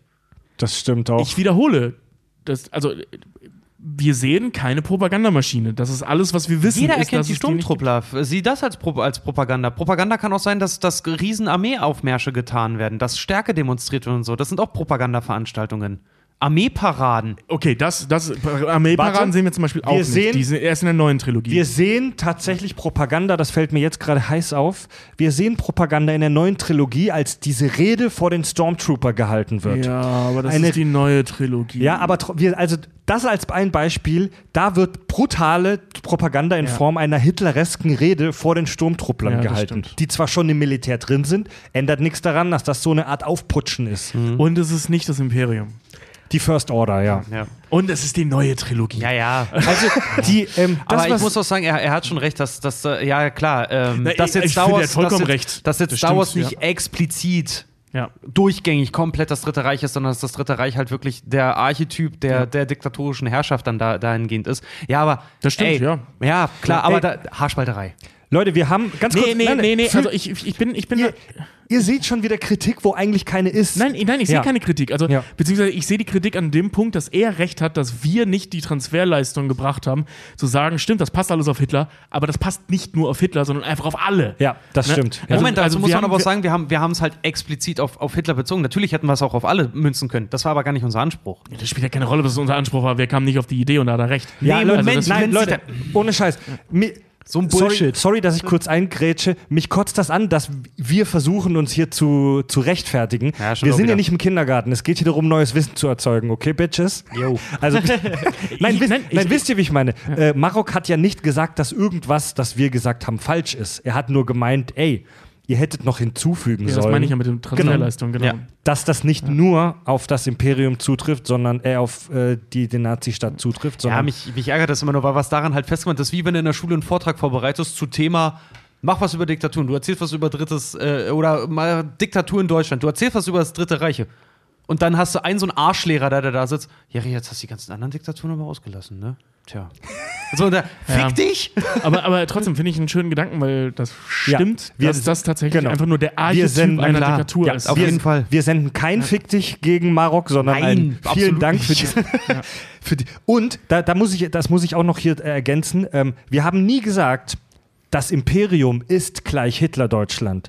Wir haben gesagt, es gibt diverse Parallelen. Wir haben aber auch die Unterschiede aufgezeigt zwischen der deutschen Geschichte und der Star Wars-Story, wo es eben nicht passt. Haben wir auch aufgezeigt. Genau, zum Beispiel mit Parallelen zum Kommunismus. Ja, Marek, fick dich. Ja, Nazi- Nazi-Kommunisten.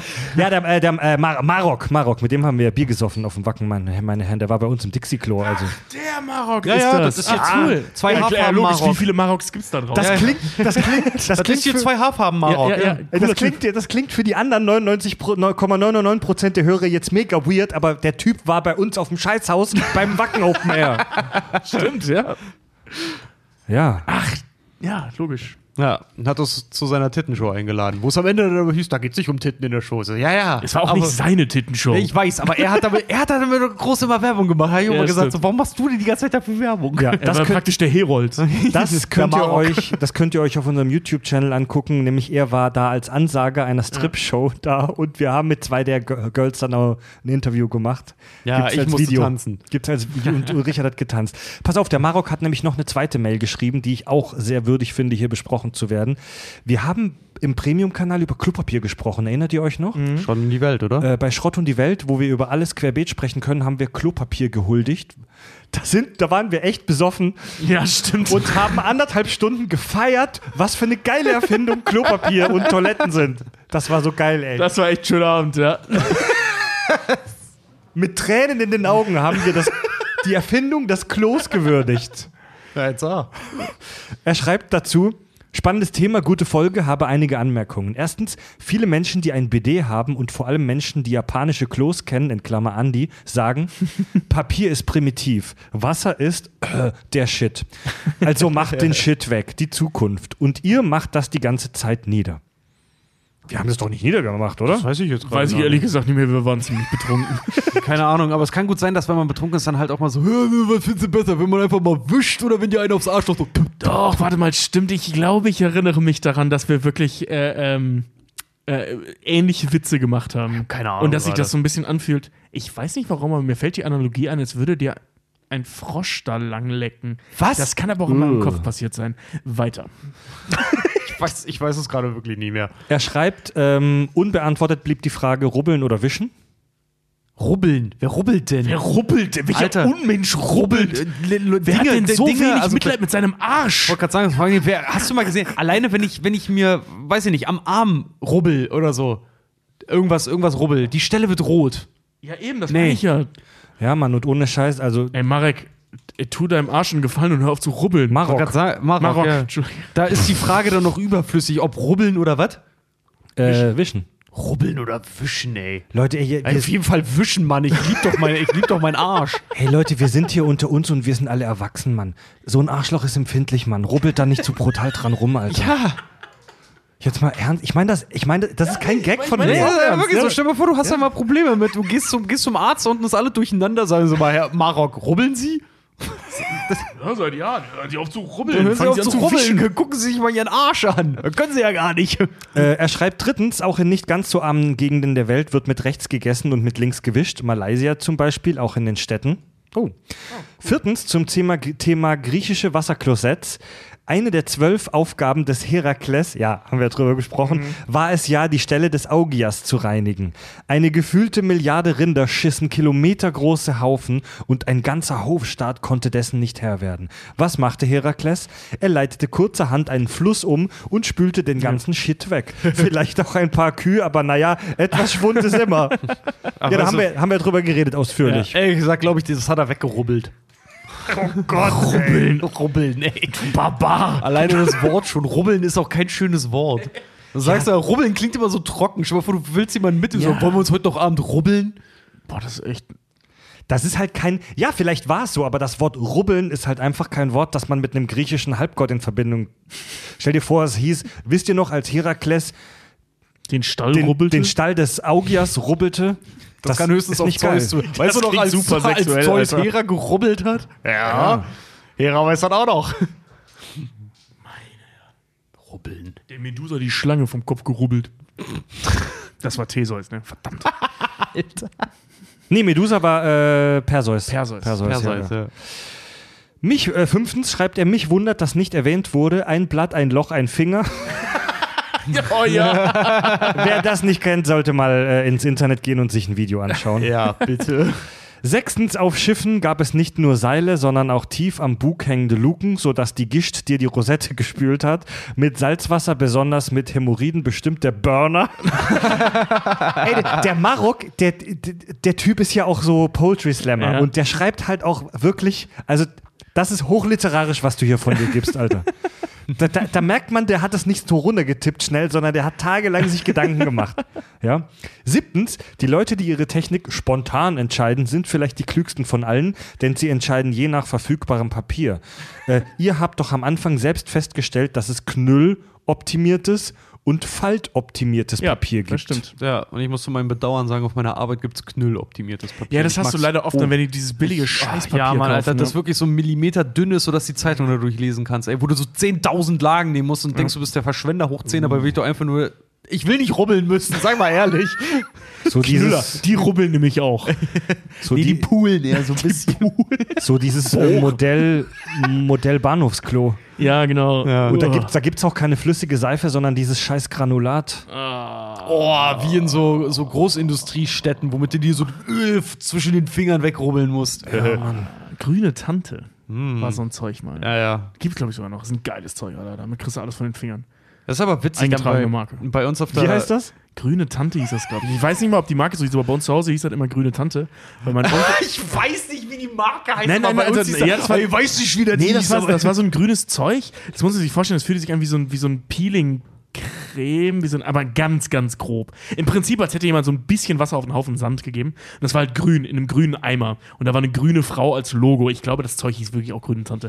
Und das hat mir damals, weil mein Onkel noch bei uns gewohnt hat und der hat eine Kfz, äh, ähm, Lehre gemacht, um dann, damit das Öl halt von den Fingern zu kriegen. Deswegen hatten wir dieses Zeug.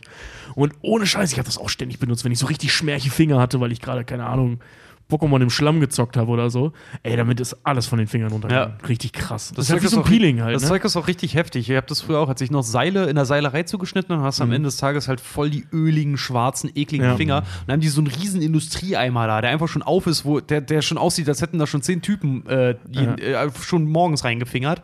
Und dann nimmst du dir da richtig wie so ein, wie so ein da, Ja, hat, da ist genau, gar kein genau. Granulat Ja, mehr, der ist einfach nur noch wie so äh, mit, mit leichter in der Umgebung aufgesaugter Luftfeuchtigkeit, nimmst du dir so ein Stück einfach Ja. nur. Und das zerreibst du dann unter dem kältesten Wasser der Welt, was so aus dem Industriehahn kommt, direkt aus der Wand, reibst du dir das auf die Finger und lässt du dieses Wasser darüber perlen und danach hast du aber Hände, die noch nie so sauber waren. Ohne Scheiß. Das ist echt heftig, ey. Die sind wie neu. Ja. Weil du rubbelst ja alles damit, da ist es wieder, du rubbelst halt echt alles damit runter, ne? Die Mhm. ganzen, die letzten 20 Jahre der Unterdrückung des Malochens schubberst du dir damit von den Händen. Aber mit warmem Wasser wird es wahrscheinlich besser gehen. Jetzt muss ich aber mal ganz Ja. ehrlich, äh, jetzt muss ich aber ganz ehrlich sagen, so, äh, wenn ich mir überlege, wie viel Hornhaut ich halt auch auf der Hand habe, da, Oh, kann ich- da- da kann ich rubbeln. Zeig deine aber, Hände her, Aber Richard. ich kann es ich kann's nicht Du machst dich hier lustig, guck dir seine Hände an, das ist ein Rubbler. Das sind, das aber sind die ich wollte Hände. sagen, aber die, die Hornhaut, die, die habe ich nicht auf dem Arsch. Das sind die Hände eines Rubblers. Das sind ja, nicht. Mann, du Richard, knüddelst und rubbelst. Gib es doch zu. ey, das sind nicht die Hände eines Grafen. Das sind die Hände eines Rubblers. Ihr mit euren zarten Fingerchen. ey, es ist halt so Ey, sein. Alter, wenn ich das auf dem Arschloch hätte, würde ich hier nicht sitzen und Podcast, da Bitte. würde ich mich selber vermarkten, Alter. Ey, sein, seine, sein, sein Rekt, immer, immer schön korrekt bleiben, wir haben ja auch junge Zuhörer. Sein Rektum mit Sparkling Water zu liebkosen, ist garantiert halt auch viel ökologischer, als sich da so eine halbe Industrierolle Papier drauf zu ballern. Ja. Okay, wollen wir das Thema wechseln? Ja, ja, lass, lass mal weitermachen. ähm, vom Kacker machen zum Pipi machen. Ähm, Anni hat uns geschrieben. Pass auf.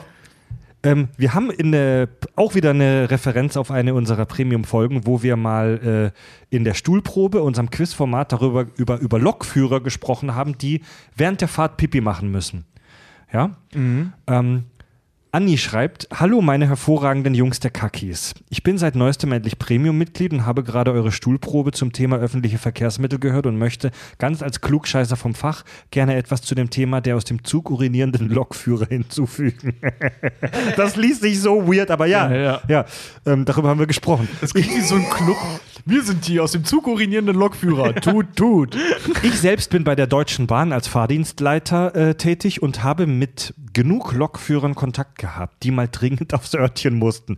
Gerade bei den Kollegen im Güterverkehr ist das keine Seltenheit. Es kam schon öfter vor, dass ich Züge an die Seite nehmen musste, um einen kurzen Halt für das Bedürfnis zu ermöglichen. Also eine solche Seltenheit, wie man glaubt, ist das tatsächlich nicht. Schön ist es auch immer wieder, wenn wir eine Störung haben. Hier kann es von technischen Störungen bis zu Selbstmordopfern zu allem kommen. Und gerade Güterzüge müssen dann oft lange warten. Ab und an haben die Lokführer dann genug, da sie eh schon länger auf dem Bock sitzen, als ihre Schicht geht, rufen sich ein. Taxi ins Nirgendwo und lassen den Zug dann stehen. Und die stehen dann manchmal eine ganze Weile. Krass. Alles in allem, die Bahn ist spannend und äh, skurrile Sachen stehen hier gerne an der Tagesordnung. Liebe Grüße und wir sehen uns beim Live-Event in Hamburg. Eure Anni. Cool, das, Das ist echt schräg. das, das sind interessante Einblicke in die äh, Ja. Arbeits, Arbeitsmethoden der Bahn immer, muss ich sagen. Aber das ist ja schräg, dass die da echt so ewig stehen. Ja, klar. Und vor allem ungeführt. Ich glaube, bei so einem schlechten Nice. Image wie der, wie der Bahn äh, ist der Personennahverkehr hat wahrscheinlich Prio dann vor solchen ja, Sachen. kann ich mir auch vorstellen. Ne, wenn ja. irgendwo, wenn die irgendwie über eine Schiene müssen, die vielleicht auch vom Regionalverkehr oder sowas halt auch genommen wird und dann gesagt wird, so, Alter, nee, sorry. Äh, wir müssen unseren in Bad Laden Neuhusen, retten. die Ja. Schiene, die hat halt Vorrang vor dir und die stehen da, da mitten im Nirvana, ey. Ich sehe den Lokfahrervorführer gerade vor mir, wie er schon so leicht frustriert ist, guckt so auf sein Handy. Ah, meine Firma hat schon wieder einen PR-Shitstorm geerntet. Dann gehe ich einfach scheißen. Genau, das wird heute nicht mehr. Dann gehe ich in den Busch. Erna, hol meinen Eimer. Ja. Oh, wir hatten 30 Minuten Verspätung in Hamburg. Das wird heute nichts mehr. Wir stehen jetzt hier. Da musst du da, da bleibt dir echt nur eine Möglichkeit. Musst du so Sheldon Cooper-mäßig halt wirklich deinen Darm darauf trainieren, dass du echt, wenn du früh um sechs aufstehst, so, Ja. okay, ja, ey, ey, Schatz, ich muss hoch, in einer halben Stunde muss ich kacken. Ja. Herrlich primitiv. Ja. So, jetzt habe ich eine Zuschrift, da bin ich die finde ich wahnsinnig spannend. Ich bin mega gespannt, was ihr dazu gleich sagt. Holger schreibt zum Thema Filminterpretation. Das war ja bei uns in letzter Zeit irgendwie ein großes Thema. Ja. So, Filme interpretieren. Hallo liebe Kakis, immer wieder höre ich euren Podcast rauf und runter, ja, das meine ich ernst. Dann habe ich mich etwas gefragt. Ihr, aber häufig Richard, analysiert hier und dort einige Filme auf deren Filmstil oder Art und Weise, wie ein Film gedreht wurde. Beispiel Forrest Gump. Was die fliegende Feder zu bedeuten hat, das Wasser, die Klorolle als Dringlichkeit und so weiter. Meine Frage, ist das bei Filmen immer so? Macht sich ein Autor wirklich solche Gedanken, um einem Film, um das in einem Film versteckt visuell darzustellen? Macht das eher der Regisseur, weil er der Kreative beim Filmemachen ist oder sein möchte? Ist das, was Richard oft erzählt, wirklich so zu interpretieren? Oder ist das wie im Beispiel Forrest Gump eventuell auch alles Zufall? Ich hoffe, ihr konntet mir folgen und wisst, was ich meine. Über eine Antwort würde ich mich freuen. Liebe Grüße, Holger.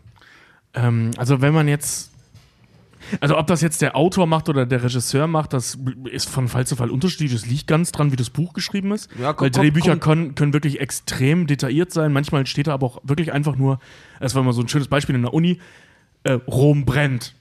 Den Rest macht der Regisseur draus. Ne? Also es kommt echt aufs Drehbuch an. Ähm, aber scheißegal, wer es geschrieben hat, ähm, äh, wer es dann im Endeffekt gemacht hat, diese, diese Analysen, die sind meistens, gerade in dem Fall Klopapierrolle jetzt, ähm, die sind gar nicht so weit aus der Luft gegriffen, weil du nimmst im Prinzip nicht die Symbolhaftigkeit des, des äh, äh, Klopapiers ähm, und, und, und überinterpretierst die, sondern der Regisseur setzt sich natürlich hin, macht das natürlich mit Absicht, nicht damit er irgendwelche schwurbeligen Typen wie wir jetzt darüber philosophieren, über die Dringlichkeit durch das Klopapier, sondern das Klopapier in der Hand sorgt im Spiel, äh, weil der, der Schauspieler hat dann was zu tun, er weiß, er muss jetzt dahin, er hat das Klopapier schon in der Hand, er kann sich an was festhalten und er muss dahin. Das heißt, die Dynamik der Szene wird durch die Tatsache, dass er aufs Klo muss, bestimmt. Und das Gefühl, diese, diese, diese, diese Dringlichkeit, die dadurch, äh, ähm, naja, logischerweise entsteht, ist das, was beim Zuschauer ankommt. Was wir im Prinzip nur machen, ist versuchen herauszufinden, woher kommt dieses Gefühl der Dringlichkeit. Und wenn du das runterbrichst, ist in dem Fall eben, ja klar, weil der scheißen muss. Ne? Und das ist, ich vermute mal, in dem Fall hat es der Regisseur gebaut. Ähm, das wäre jetzt so ein typischer Regiekniff, so, okay, du musst die Figur irgendwie etablieren, geil, lassen wir den scheißen müssen. Ja. So, ne? Und baust das dann eben so, weil im Weil- Prinzip geht es ja um das Gespräch, aber das Gefühl zu transportieren macht man eben mit solchen ähm, Werkzeugen. Also das ist nicht wie, wie, wie in einer, äh, oder zumindest meistens nicht wie, wie in der Literatur, wie in der Lyrik, dass da alles so überinterpretativ läuft oder so. Das sind oft einfach handwerkliche Kniffe, die da verwendet werden. Ja, gehe ich vollkommen mit. Das ist, das ist halt, also man sagt mal, Spielberg hat es tatsächlich so schön gesagt, der Meister der, des handwerklichen Films halt einfach. Äh, Film ist, oh Gott, wie hat er das gesagt? Film ist, ähm, ein guter Film ist die Widerspiegelung von, vom Unterbewusstsein. So, wenn du eine Figur etablieren möchtest oder irgendwas deiner Figur ins Spleen geben möchtest, den du selber als Zuschauer zwar erkennst, aber nicht gleich mit dem Finger drauf deuten kannst, da kommt halt die Analyse dann mit rein, dann sind das genau solche Kleinigkeiten. Lieutenant Dan, der redet schnell, was er sagt, ist wichtig. Und jeder Mensch weiß, wenn du den schon, wenn du den schon siehst mit dieser Klorolle in der Hand, hört zu. Der hat nicht viel Zeit. Genau. So, das sind einfach, das, das, das, das sind Gewohnheitssachen, die du selber siehst und wahrscheinlich gar nicht wahrnimmst. Aber der Regisseur hat dran gedacht. Und eine Szene verändert sich sofort, wenn er das, wenn er, wenn er, wenn er das nicht hätte. Hier, äh, von wegen Steven Spielberg, ich finde da ja noch viel besser ist sein Schützling Robert Zemeckis. Ich habe zufällig vorgestern, weil mir langweilig war, noch mal äh, ähm, äh, Back to the Future geschaut, was man halt so macht, wenn einem langweilig ist. Und ähm, die, die, das erste Mal, wo wir Marty McFly sehen, ist halt, ne, er kommt da rein, man sieht seine Schuhe, das, äh, er erstmal wieder das Skateboard hochflippt und so. So, alles geschenkt. Es dauert tatsächlich sehr, sehr lange, bis wir zum ersten Mal sein Gesicht sehen. Ja. Ist mir, da, ist mir vorher noch nie aufgefallen. ja. Weil ähm, wir sehen es einmal ganz, also fast im Profil, als er die Sonnenbrille aufsetzt, aber wir sehen es nicht frontal. Diese ganzen, das coole F- äh, Skateboard hochklippen, den Verstärker aufdrehen, die Gitarre bereit machen, die Sonnenbrille aufsetzen, in die Seiten hauen. Überall da sieht man sein Gesicht nicht. Mhm. Das Gesicht sieht man zum ersten Mal, wenn er hinten in dem Schutthaufen sieht und die Brille abnimmt, in dem Moment, wo er versagt hat. Ja. Da sehen wir zum ersten Mal Marty McFlys Gesicht. Und das ist kein Zufall. Ja, und da Weil es geht ja darum, dass die McFlys Versager sind. Da, ne? genau, und da sieht ja. er, genau, und das ist halt unterbewusst für, ah, guck, so wird er sich, so würde er sich gerne sehen, so ist er genau, wirklich. So, ist er wirklich. so So, er wirklich. so wäre er gerne und dann, ah, guck, da wo du das Gesicht siehst, so ist er wirklich. Ja. Und das ist natürlich etwas, wenn, wenn du da jetzt äh, in die Filmanalyse reingehst, da sieht man dann sowas, da schreibt man dann sowas auf und es wirkt dann von außen erstmal total überinterpretiert. Ist es aber nicht. Das hat der Regisseur natürlich mit Absicht gemacht, weil du kommst ja nicht freiwillig auf die Idee, nicht das Gesicht deines Hauptdarstellers zu zeigen. Das ist ja, ein- ziemlich genau das Gegenteil von dem, was du eigentlich willst. Ähm, aber wenn du das so machst, dann triggerst du halt eben so Ja. unterbewusste Sachen wie, ah, stimmt, okay, der Typ ist eher ein Lutscher. Ja, aber vor allem, du kannst es halt auch in, in, äh, unterbewusst, du, du kannst es sofort einordnen. Du weißt einfach, Lieutenant Dan ist, ist ein Typ, mit dem fackelt, der fackelt nicht lange. Ist ja auch so. Du siehst ja auch die ganze Zeit, den ganzen Film hindurch immer, sollten wir in Deckung gehen und die Schnauze halten. Der führt das nicht mehr aus, der sagt, in Deckung! Schnauze halten! So kurz, kurz, Genau. prägnant, knackig. Also was ich, also was ich beim Thema Filminterpretation ganz wichtig finde, ist, weil- weil wir fetzen uns ja gerne. Wir die Kackis, was wir oft machen und lustvoll machen, ist, dass wir uns streiten und versuchen, andere von uns von der Meinung zu überzeugen. Und so, ich finde, man muss sich echt bewusst sein, dass bei solchen Sachen wie hier, wo wir von Kunst sprechen, jeder das Recht hat, eine eigene Meinung zu haben und das ist keine Naturwissenschaft, die Interpretation von einem Film. Also in der Naturwissenschaft, da gibt es Fakten, die, die sich erwiesen haben oder die sich, die erwiesenermaßen falsch sind. Wenn wir hier über Kunst sprechen, dann eine Interpretation kann meiner Meinung nach nicht falsch oder richtig sein. Sie kann nur plausi eher plausibel sein oder eher unwahrscheinlich. Ich würde ja sagen, mass massentauglich oder halt Ja, gru das- gruppentauglich. Ja, kommt drauf an, du kannst auch eine falsche Analyse sagen, indem du völligen Nonsens Ich meine, weiß ich erzählst, nicht, bei, aber bei, bei manchen Sachen, bei manchen Filmen gibt es vielleicht auch Anspielungen, die zum Beispiel nur, weiß nicht, sowas, sowas wie Marty McFly oder äh, ähm, bei Lieutenant Dan bei Forrest Gump, das versteht jeder, das ist massentauglich. Nee, das versteht jeder in unserem Kulturkreis. Ah, okay, gut. Im westlichen wenn- Kulturkreis, Genau, wo, wo der ja. Film auf Okay, gut. Ja, massentauglich im westlichen Kulturkreis. Genau, ja. Aber jetzt weiß ich nicht, ein Skate Skateboard-Insider zum Beispiel, das verstehen nur Skater dann zum Beispiel. Das, das finde ich dann ist nicht mehr, das ist ein Hinweis, der ist nicht mehr massentauglich. Ja, äh, das, das, das ist alles vollkommen richtig. Ähm, was ich aber mal äh, äh, noch dazu sagen wollte, ist Interpretation ja. Da gibt es kein falsch und richtig, solange du es belegst. Innerhalb des Te äh, Textes, wollte ich schon sagen, innerhalb des Films. Ähm, aber es ist ein Unterschied zwischen Interpretation und Analyse. Und gerade bei der Analyse, ähm, was. Also, dass du analysierst, was handwerklich passiert ist. Ja. Also, die Tatsache, dass jemand, der aufs Scheißhaus rennt, eine gewisse Dringlichkeit ausstrahlt, ist keine Interpretation, sondern ein, ein Beobachten der Situation. Genau. Die Analyse dahinter wäre jetzt zu sagen, dass der Amerikaner innerhalb des Vietnamkrieges Vollkommen so überstürzt gehandelt Genau, hat. vollkommen überstürzt aus einem gewissen Druck von außen heraus gehandelt hat und das in dieser Szene symbolisiert Ja. wird. Lieutenant Dans scheißen gehen müssen, war die überstürzte Kriegshandlung in Vietnam. Das ist eine Aber Interpretation. trotzdem Ja. mit dem, Und, mit dem ja. Komfort der Heimat, weil man halt auch die Leute noch Genau. in, der, in der Gegend halt, also der wischt sich den Arsch nicht mit einem Bambusblatt ab, sondern mit richtig weiß gebleichtem Genau. amerikanischen und, Klopapier. und, und das wäre halt eine Interpretation. Und das, das ist eben, das ist ey, ganz böse gesagt. Und ich weiß, ich beleidige jetzt viele Intellektuelle da draußen. Sorry, aber das ist Spielerei. Und das ist eine Analyse der handwerklichen Arbeit. ja.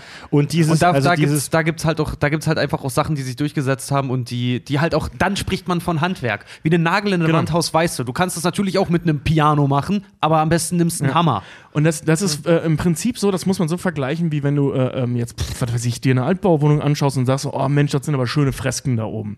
Ja, So, du denkst dann halt drüber nach, geil, wie haben die die da hingekriegt und so weiter. Das ist das Gleiche, worüber wir uns Gedanken machen, wenn Lieutenant Dan scheißen geht. Warum hat er das gemacht? Wie hat er das gemacht? Und welchen, welche Auswirkungen hat das? Wenn- Interpretation ist dann nochmal was anderes. Wenn, wenn ihr, liebe Hörer, irgendwie Bock habt, auch hochtragend über irgendwelche Filme zu analysieren, aber ihr kriegt es selber nicht hin, weil euch vielleicht die Worte nicht einfallen oder ihr die Ideen nicht habt, übt das. Ja. Wie fast alles im Leben ist das Übungssache. Wenn du jahrelang über Filme laberst, laberst du irgendwann halt immer mehr über Filme und dann fallen dir immer mehr Dinge auf. Und je, je mehr du weißt, desto mehr Dinge fallen dir dann auf. Und je mehr du dich austauschst mit anderen Leuten, also wenn man, wenn man, wenn man interessant und lange und gut über Filme reden will, dann gibt es nur eins und macht das einfach, macht Ja. das zu üben. Diskutiert mit den Leuten nach dem Kinogang, sprecht, interess also lest euch auch mal solche, solche Filmanalysen durch. So, unser, unser Wissen über Filme kommt ja auch nicht aus dem Nichts. Wie gesagt, Analysen, nicht Interpretationen. Das, da hat Tobi schon recht. Ja, das, sowohl muss man, als auch- Das, das, muss man, das muss man ein bisschen voneinander trennen. sowohl Ja, ich kann nur sagen, Ja, also ich kann an- nur sagen, wer, wer äh, von sich selber meint, dass er, dass er da, dass er das mal lernen möchte.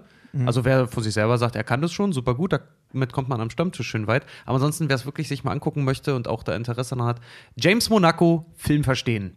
Die, Ja, Film, die Filmerbibel von Die jedem Filmstudent-Bibel. die Ja. Filmstudentenbibel, wirklich. das die, ein ist, Buch? die ist scheiße schwer und das ist mega anstrengend, sich da durchzukämpfen. Aber wenn du das einmal auf die Kette Ist hast, auch was der. vieles Was, obsolet mittlerweile, ja, ähm, aber, die- früher aber- angewandt. Aber, eben. aber äh, äh, Monaco, James Monacos Buch Film verstehen kommt immer noch jedes Jahr in einer neuen Auflage raus. Nein, äh, also aber in einer, ich- in einer neu Ich aufgearbeiteten. meine nicht, dass das, was er da schreibt, obsolet ist, sondern äh, äh, der beschreibt eben viele Techniken, die obsolet sind, weil sie nicht mehr gemacht werden. Ach so, ja. Aber früher logischerweise gemacht wurden. ja, aber die halt Ne? zum Handwerk gehören. Genau. Äh, wie war's? James Monaco? Film verstehen. Film verstehen. Ne? Geil. Kann ich Schreibe- rein, wenn du willst. Schrei ich in die, schreibe ich in die, ähm, in die Shownotes, also in die Episodenbeschreibung drunter, wenn ihr euch das gerne Ja. einführen Hat wirklich, also ich weiß noch, in der, äh, damals in unserem Studium, jeder Filmregisseur, äh, jeder Filmregisseur sage ich schon, jeder äh, Filmstudent, als auch viele Regisseure, die ich im Laufe meiner Karriere kennengelernt habe, jeder hat dieses verkackte Buch. Und mega interessante Frage, die mich auch schon oft oder uns auch oft schon oft beschäftigt hat vom Holger.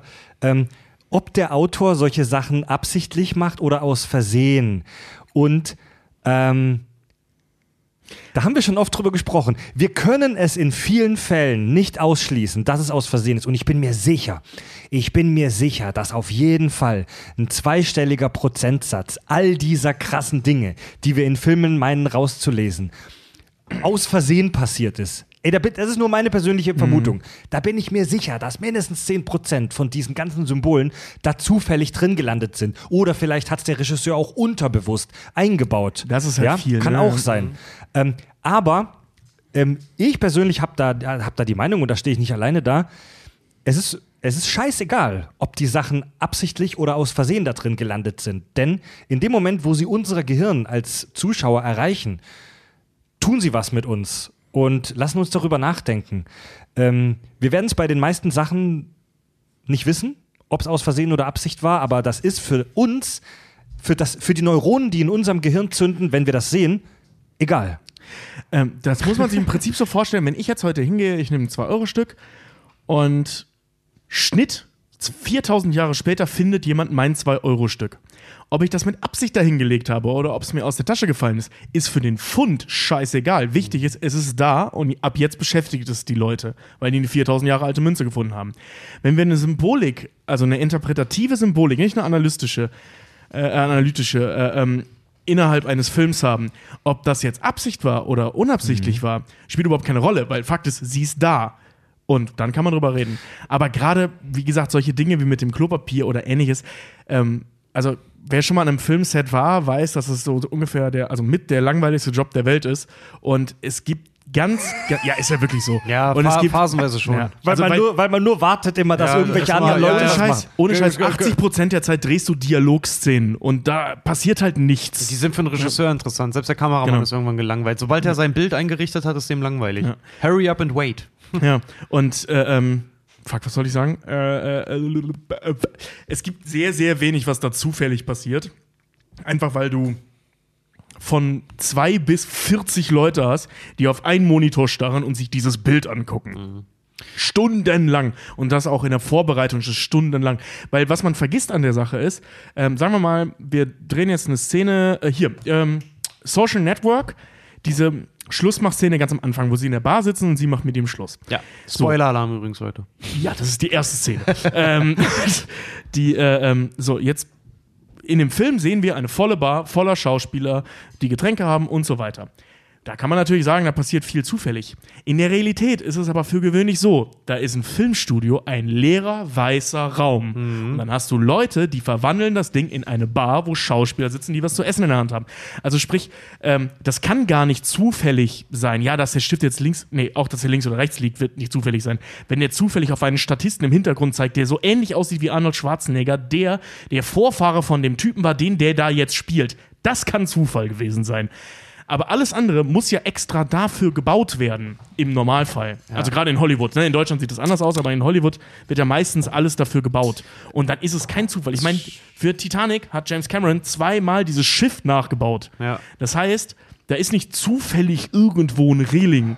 So, da, das Ding ist ja extra dafür gebaut Naja. worden, damit es so Aber gedreht es werden gibt kann. äh, genau von diesen Sachen, die du halt sagst. Ich habe heute, äh, ich habe mir heute ein Interview mit Jude Law reingezogen, ähm, wo er über den Film AI, künstliche Intelligenz spricht. Ich kann mich noch so daran erinnern, weil ich, als ich das gesehen habe, äh, musste ich, musste ich tatsächlich in meinem Büro, ich mu musste, ich musste ich kurz lachen, weil ich mich an eine, an eine Hausarbeit erinnere, erinnert habe, die ein Kommilitone von mir damals geschrieben hat, äh, zum Thema, ich glaube, was waren das, Menschendarstellung im Film AI, künstliche Intelligenz halt, ne?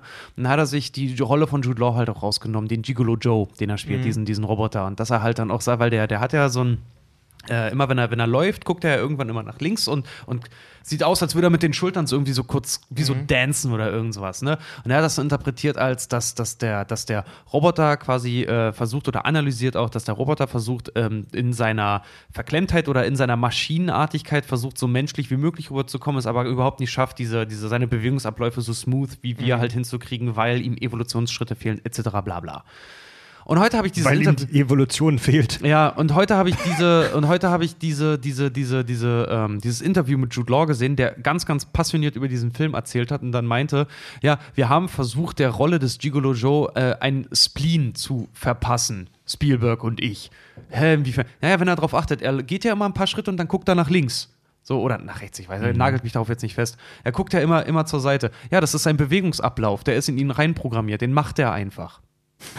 Ja. Toll. Oder halt auch da stehst du, ah ja, okay. Oder was Tobi halt auch gerade meinte, diese Zufälle, Zufälle, die dann zufällig entstehen. Es gibt ganz viele Leute, die sich bei The Dark Knight das Maul zerrissen haben. In der ersten, in, in der ersten Szene, in der Bruce Wayne das erste Mal auf äh, Harvey Dent trifft, in diesem Restaurant, wo die da sind. Wo er mit seiner russischen Balletttänzerin ankommt. Da gibt es einen Schwenk, wo du im Hintergrund als Gast einfach da sitzend Heath Ledger siehst. Oh, Der ja, sitzt ja, da ja. einfach in diesem Restaurant. Da haben Leute Sachen reininterpretiert, dass der Joker natürlich Batman immer einen Schritt voraus ist, dass er natürlich weiß, dass es Bruce Wayne ist, dass er natürlich in seiner Nähe ist und weil Bruce Wayne kennt ja jeder und ihn als Joker abgeschminkt kennt ja keine Sau. Die Geschichte hinter dem Bild ist dann folgende. Einer von den Extras ist krank geworden, Heath Ledger hatte Zeit und hat sich einfach damit hin- hingesetzt. Extras sind Statisten. Also, aber so viel so, zum aber Thema so viel dazu dann. Aber halt. so viel zum Thema Zufall, ne? Es ist trotzdem kein Zufall, dass der da sitzt. Es Nee. hat nur mit der Handlung nichts zu tun. Absolut nicht. Und vor allen Ja. Dingen, man darf es dann an dem Punkt dann auch Genau. nicht überinterpretieren, weil es äh, aktiv kein Teil der, der Handlung ist, der, den der Regisseur auch nicht angespielt Aber- hat. Von wegen, aber- äh, das Beispiel äh, Arnold Schwarzenegger, was ich gerade brachte, in dem Film Welcome to the Jungle mit hier The Rock und Sean, Sean, Sean William Scott. Sean William Scott. Da gibt es tatsächlich eine Bar-Szene, wo im Hintergrund Arnold Schwarzenegger sitzt. Einfach weil der zu Besuch am Set war. Der steht auch nicht in den Credits. Echt? Der hat dann eigentlich gesagt, ja, dann setze ich mich halt dahin. Aber ich finde ich find die Nummer mit Heath Ledger klasse. Es ist völlig zufällig passiert. Keine Intention. Niemand am Filmset hatte vermutlich die Intention, mir damit irgendwas über den Joker zu sagen. Aber bei mir als Rezipient kommt da was an, das für mich persönlich die Geschichte ein Stück weit tiefer macht. Genau. Und das meine ich mit der Münze Ja. vorhin. Ne? Ist, egal wie sie da hingekommen ist, es ist da. Ja. Ja, ganz genau. Bevor, wir, bevor wir weitergehen zur nächsten Zuschrift, habe ich noch eine Hausaufgabe für die Hörer, wenn sie Bock haben, sich mit filmtheoretischem Scheißdreck zu beschäftigen. Ich habe mich vor ein paar Tagen aus einem Grund, fragt nicht, Zufall, habe ich mich mit dem Thema Türen in Filmen beschäftigt. Hausaufgabe. Achtet mal in Filmen und Serien darauf, wie Regisseure Türen benutzen, um die Beziehung zwischen Figuren zu erklären oder zu untermauern oder tiefer, noch tiefer zu machen. Ist die Tür geschlossen, nur halb geöffnet? Ist die Tür offen? Kann der eine nicht zum anderen rein, weil die Tür nur ein Spalt geöffnet ist? Wer macht sie auf? Wie macht er sie Ja. auf? Ja. Genau. Wer, also wer, wer, wenn du einen Raum zeigst, wo eine Tür schon offen ist, ist das völlig ein völlig anderes Feeling, eine völlig andere Message in Anführungszeichen, wie wenn da eine Tür zu ist oder vielleicht sogar gerade zu geht. Hausaufgabe: Achtet auf Türen in Filmen. Und garantiert ist die Hälfte davon einfach nur zufällig. Aber wenn es die Geschichte für euch tiefer macht, Ey, kommt also gerade eine Tür. Ähm, also ich kann mir vorstellen, dass in ganz vielen Fällen, äh, ähm, gerade jetzt bei so Türgeschichten, das nicht zufällig ist, weil kein Filmemacher dieses, auf diesem Planeten tut sich einen Gefallen mit einer Tür im Bild. Das ist immer Pain in the ass, eine fucking Tür zu drehen, weil du immer zu wenig Platz hast. Du musst immer die Kamera mega kompliziert hinstellen, damit man v- vernünftige Bilder bauen kann. Eine Tür ist immer beschissen. Ton vor allen Dingen. Ton- Alter. genau, Ton ist mega versuch mal, beschissen versuch mal bei das einer Tour. Quietschen, Versuch mal das Quietschen bei einer Tür rauszufinden. Ja, oder auch beide gleichzeitig zu angeln. Je nach Set, wo du das machst, ne, du musst ja beide Schauspieler irgendwie angeln. Ja. Also äh, den Ton abgreifen über, über diese, das Mikrofon von oben. Das geht nicht. Du hast zwei im Zweifel, wenn du, wenn, ähm, wenn du nicht im Studio drehst, sondern an Originaldrehorten. Der eine steht im Hausflur, der andere in der Wohnung. Das sind zwei völlig unterschiedliche Tonwelten. Brauchst du aber zwei- schneid die mal aneinander. Das, brauchst du zwei. Tonmänner, ja, das Hassel. Nee, aber das klingt vor allem scheiße, wenn der eine halt und der andere nicht. Ja, ja. Weißt du, also eine Tür ist immer Pain in the ass, wenn du die drehst. Auf der anderen Seite sind, ich weiß, das klingt weird, aber ich habe mir viele Gedanken über Türen in den letzten Tagen gemacht. Türen sind ein absolut eine zentrale Technologie unserer Kultur, unserer Absolut. Menschheit. Und auch ein mega mächtiges Symbol. Es gibt uralte Türen, so Steintüren, die viele, viele, viele zehntausende Jahre alt sind, die aus so Steinzeit, Zeit, äh, sage ich jetzt mal als laienhafter Archäologe kommen. Stellt euch mal eine Welt ohne Türen vor. Türen sind super weird, Mann. Türen, Leute, Türen, meine Türen sind vor allen Dingen halt auch so das zentrale, Türen. eins der zentralen Spannungselemente in jedem Western. Ja, Immer. stimmt. Tür und Salontür, ja. Nee, nicht nur die Salontür, auch die äh, von dem leerstehenden Haus mitten in der Wüste, wo du nur in dem Türrahmen siehst, wie gerade, äh, benutzt Tarantino sehr, sehr gerne. Sein Kofferraumshot, sein berühmter zum Beispiel, das ist im Ja. Prinzip auch nur eine auch eine Abwandlung Tür. der, der, der, der, der äh, Spannungskurve Tür. Ja, Mann. So, gut. Türen, Türen, Türen. Feed, feed, feed, feed, feed. Dann haben wir jetzt einen ganz, ganz kurzen Ausflug in die äh, Physik.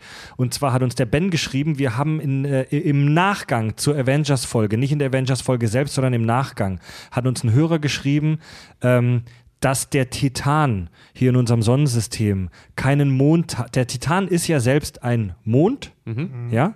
Ähm, und dass der Titan aufgrund des Dreikörperproblems selbst keinen Mond haben kann. Das haben wir leider dann äh, übernommen. Das ist nicht ganz richtig. Das Dreikörperproblem in der Physik heißt nicht, dass ein Mond selber keinen Mond haben kann.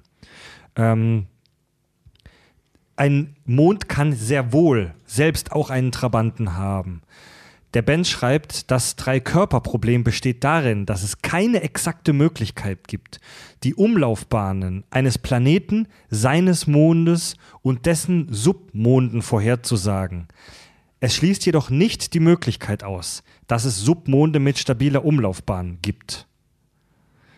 Also wenn wir drei Objekte haben, die umeinander kreisen, so im planetaren Maßstab, können wir die Umlaufbahn von denen wohl nicht exakt vorhersagen.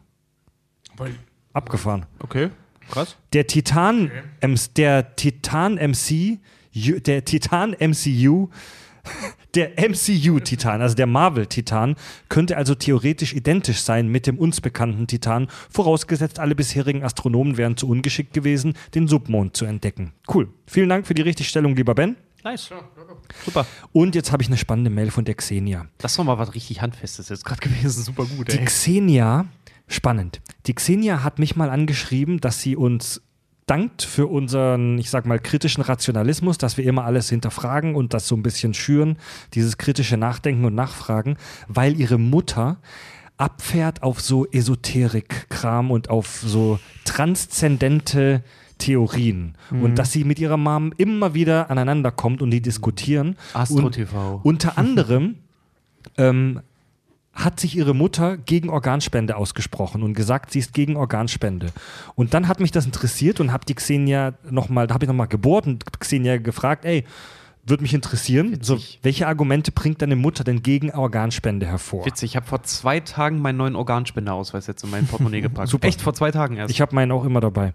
Pass auf, finde ich interessant. Das jetzt nicht, um Xenias Mutter zu bashen, sondern weil ich das auch interessant finde, Argum Gegenargumente ins, äh, ans Licht zu führen. Pass auf.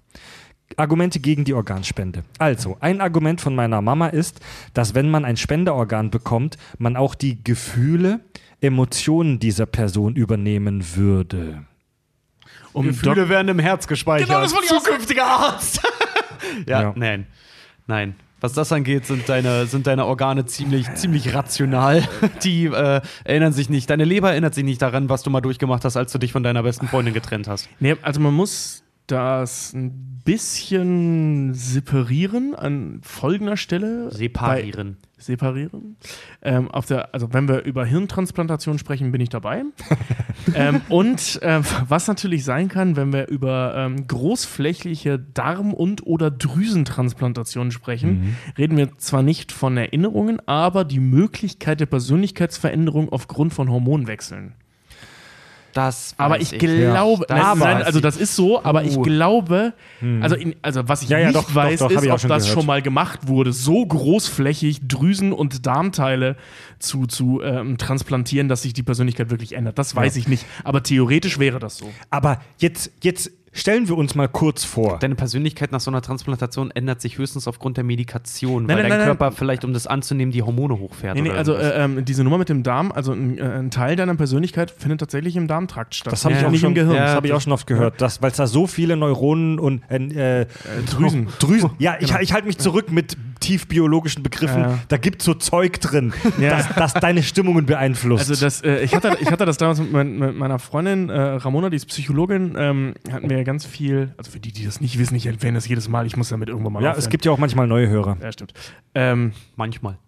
Was wollte ich sagen? Genau. Ähm, es war doch vor ein paar Jahren hier so ein Riesenthema, dass ein, ich glaube, er war südamerikanischer ähm, Chirurg mit einem russischen MS-Patienten eine Kopftransplantation durchführen wollte. Ja, ja. Das Und Ding. da war nämlich Thema, also das hatten wir auch das Thema, und das haben wir dann in irgendwelchen Berichten und so Kritiken zu dem Thema auch äh, gelesen, dass es durchaus möglich ist, dass dabei eine völlig andere Person bei rumkommt, weil das Gehirn Ja. natürlich die, die, die, äh, äh, ich, ey, ich, ich will jetzt nichts Falsches sagen, synaptischen Erinnerungen oder wie auch immer dieses Zeug entsteht, ähm, äh, mitbringt, aber eben diese, diese, diese, diese Drüsentätigkeiten, also diese Hormonerschaffungen innerhalb des Darmtraktes, verändert halt auch deine Persönlichkeit. Das heißt, die Mischung aus dem Speichernetz und den Drüsen des einen Gehirns und das des anderen Gehirns, sprich dem Darmtrakt, das würden sich vermischen. Jetzt Also es ist mega spannend, was da theoretisch bei rumkommen könnte, aber es hat mit Gefühlen nichts zu ja, tun. jetzt stellen wir uns mal kurz als Gedankenexperiment vor, das wäre richtig. Gefühle werden in den Organen gespeichert. Wenn ich in der Situation bin, dass ich ein Spenderorgan annehmen will oder muss, dann geht's um die Wurst. Das ist mir doch scheißegal, dass ich dann ein bisschen glücklicher oder wütender oder ein bisschen trauriger oder ein bisschen aufgekratzter oder ein bisschen skeptischer werde, wenn ich eine neue Leber krieg. Ich will überleben, Alter. Ich fände es auch witzig, wenn Leute halt wirklich, weiß ich nicht, ein Penistransplantat jetzt kriegen und sagen, oh, der, der, der verhält sich aber anders als man anderer Dödel. Ja, Zufall. Ja, Mensch. Also, also ich find, Junge, das liegt nur daran, weil die ganzen schlechten Erfahrungen von dem anderen Dödel jetzt an dir hängen. Nächster Punkt, äh, was für sie, also Xenias Mama, auch gar nicht geht, ist, dass man sich in Frankreich und Österreich ja explizit gegen die Organspende aussprechen muss, sonst ist man ja automatisch Spender. Sie sieht das als völlige Versklavung. Xenia schreibt in Klammern, was Blödsinn ist, weil jeder angeben kann, ob er nicht spenden will. Also man hat die Wahl. Also ich, da, lass, uns da, lass uns da nicht zu tief einsteigen, weil über dieses Opt-in und Opt-out-Verfahren, über das da diskutiert wird, da gibt es schon ein paar, ähm, ich sag mal, ethische Dinge, über die man streiten kann. Aber meiner persönlichen Meinung nach, ey, da geht's um Menschenleben, Mann. Und dann lass halt ein paar Leute unglücklich sein, weil sie aus Versehen nach ihrem Tod ihre Organe weggegeben haben. Es geht um Menschenleben, Mann. Also als Beispiel, mein Opa hatte vor, mein, äh, vor der Geburt meines, meines Vaters eine Herztransplantation. Also ich würde hier nicht sitzen und mit euch Scheiß erzählen können, wenn es das nicht geben würde. Ja. Ja. Ja. Ähm, weiter geht's. Man kann ja auf dem Spenderausweis angeben, was nicht gespendet werden soll. Sie glaubt dem nicht, sondern sagt, dass dann ja eh gleich alles genommen wird, wenn sie schon mal dabei sind.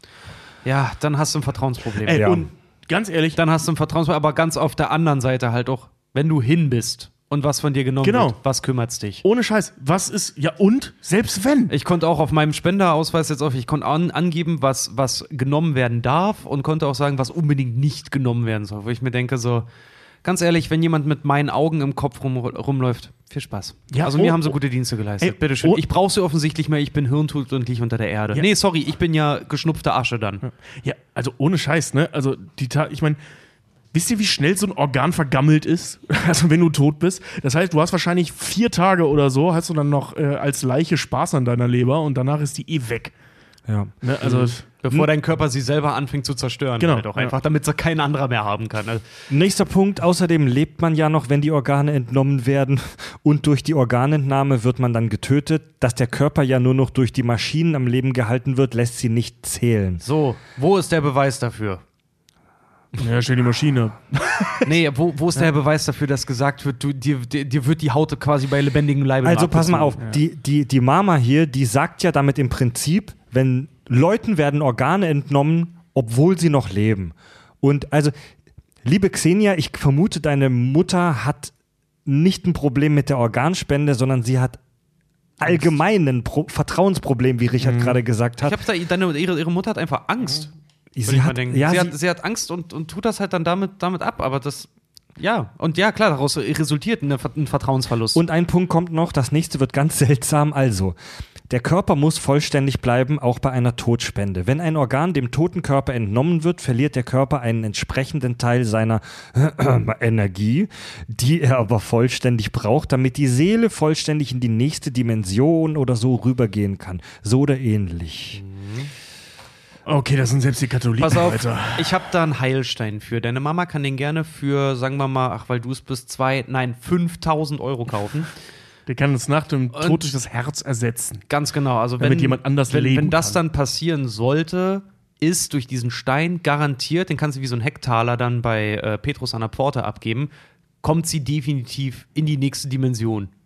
Je nachdem, in welche Petrus sie lässt. Ich meine, weißt du, bei solchen, bei solchen Dingen muss man ganz klar sagen, äh, du kannst die Nicht-Existenz des Pumuckls nicht beweisen. So, wir wissen nicht, ob das stimmt. Und äh, wenn sie ihren Körper oder wenn Personen, die das glauben, ihren Körper ganz lassen wollen, hey, und wenn sie im Endeffekt recht hatten, sind wir gearscht, sie nicht. Schön für sie, freut mich dann für sie. Ähm, wenn das dann doch nicht stimmt, dann sind halt einige Kinder gestorben oder Väter oder Mütter.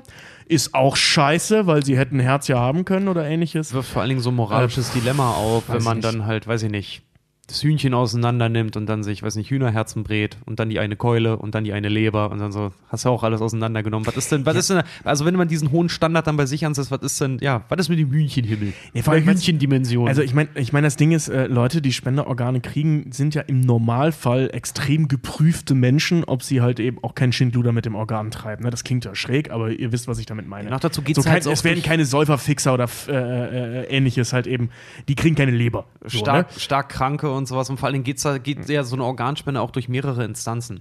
Da gibt es ja riesige Ja, das ist ja Wartelisten. nicht, Also- das ist ja nicht so, dass, dass wenn, du, wenn du tot bist, der Chirurg XY kommt, dir sagt, oh, die Nase sieht aber geil aus, die schneiden wir jetzt weg und die kriegt der Nächste, der auf eine Nase wartet. Nein, das, Äh, Das, das meine ich auch gar nicht. Was ich meine ist, dass halt, äh, äh, so, das sind, das sind, ich sag mal, sinnvoll geprüfte Menschen, die, äh, ähm, wie gesagt, ein Säufer kriegt keine Leber. So, Ende der Geschichte.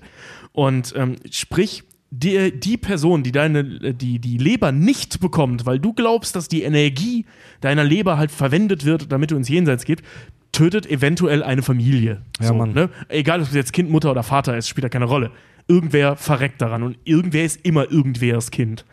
Und das finde Ja. ich ehrlich gesagt ähm, damit, schwierig. damit tötest du indirekt dann zwei Leute. Weil sagen wir mal, dir, Ja, genau. du, hast, du hast einen schwierigen Autounfall oder sowas, bist hirntot, damit, sorry, hinüber.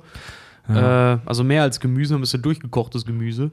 Äh, und wenn, wenn deine Organe dabei helfen könnten, dass, weiß ich nicht, drei andere Menschen vielleicht auch noch überleben können. ja, die Xenia äh, schreibt, ähm, Das Da sind dann waren- halt aber natürlich Sachen, die dich, die dich halt in, auf der anderen Seite halt auch in beide Richtungen dann nicht interessieren. Bist du tot, ist es dir egal. Ja. Ne? Xenia schreibt, da waren sicher noch ein, zwei Argumente mehr, aber das sind jetzt die, die mir noch einfallen. Am besten war dann noch, dass sie meinte, ich bräuchte mal wieder einen kräftigen Klaps auf den Hinterkopf, um das zu verstehen. Und sie würde mich außerdem lieber sterben lassen, als dass ich ein Spenderorgan bekäme. Das liegt in deiner eigenen Verantwortung, Zum- da können deine ja. Eltern nichts tun. Aber krasse Aussage. Ja. Zum Glück habe ich eine Patientenverfügung unbedingt machen und einen Ehemann.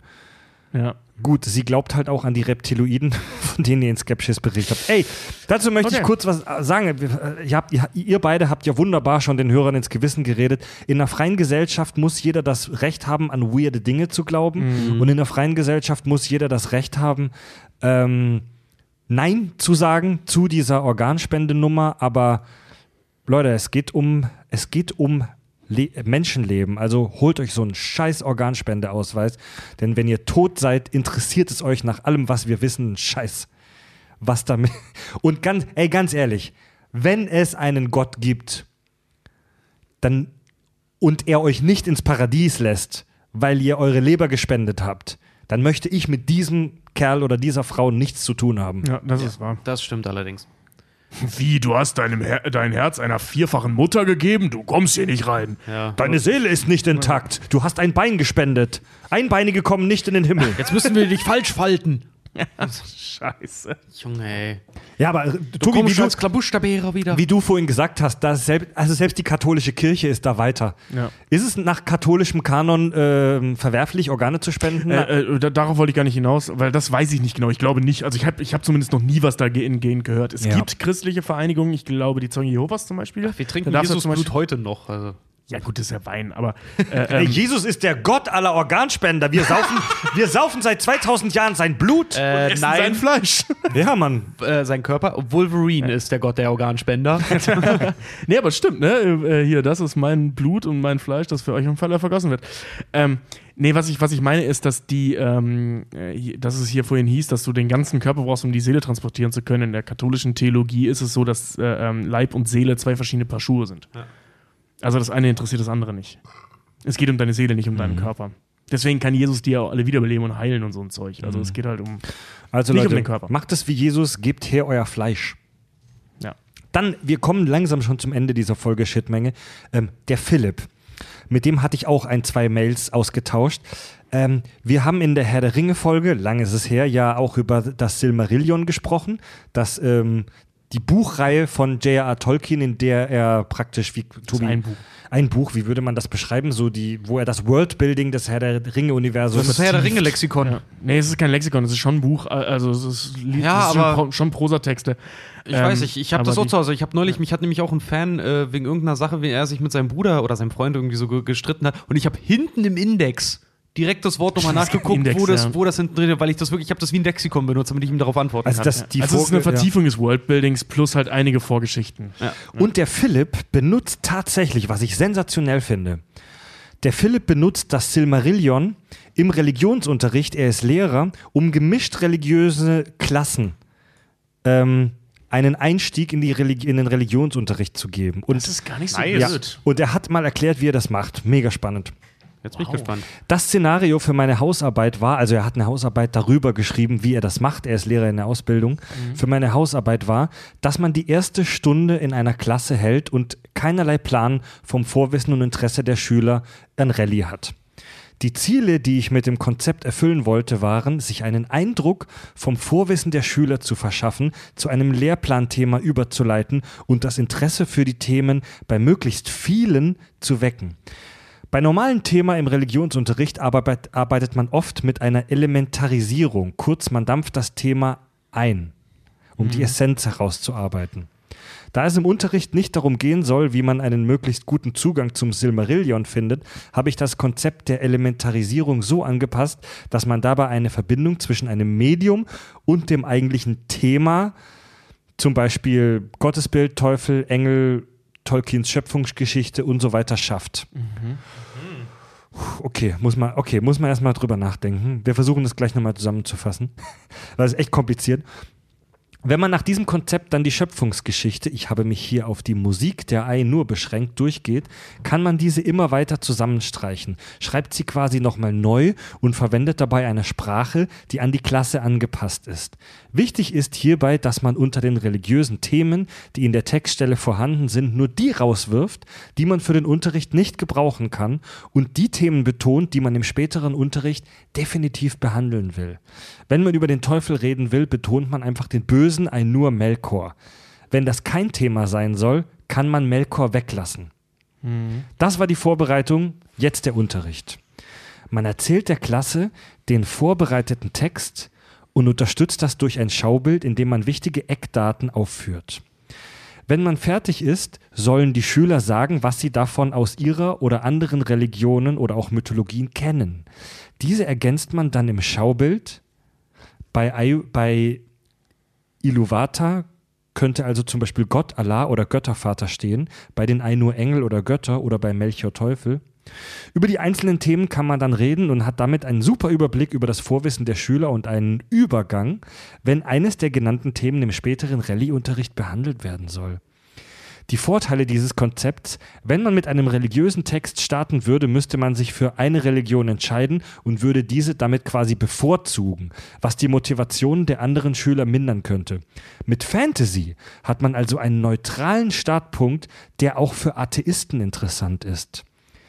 Das war die Kurzinfo zu meiner Hausarbeit. Falls euch einzelne Aspekte noch mehr interessieren, kann ich euch gerne noch schreiben.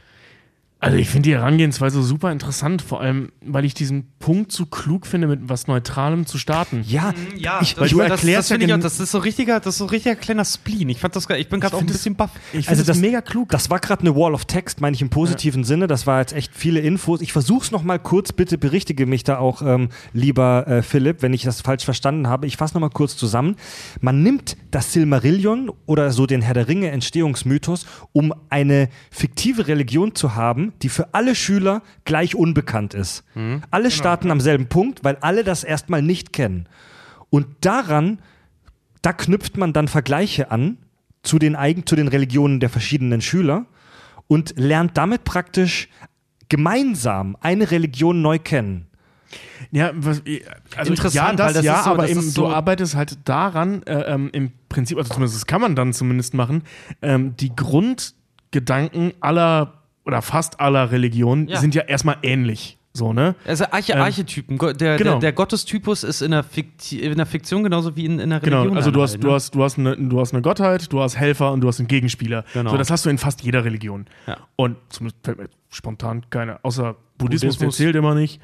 Äh, die machen so ihr eigenes Ding, aber alle anderen funktionieren ja im Prinzip so.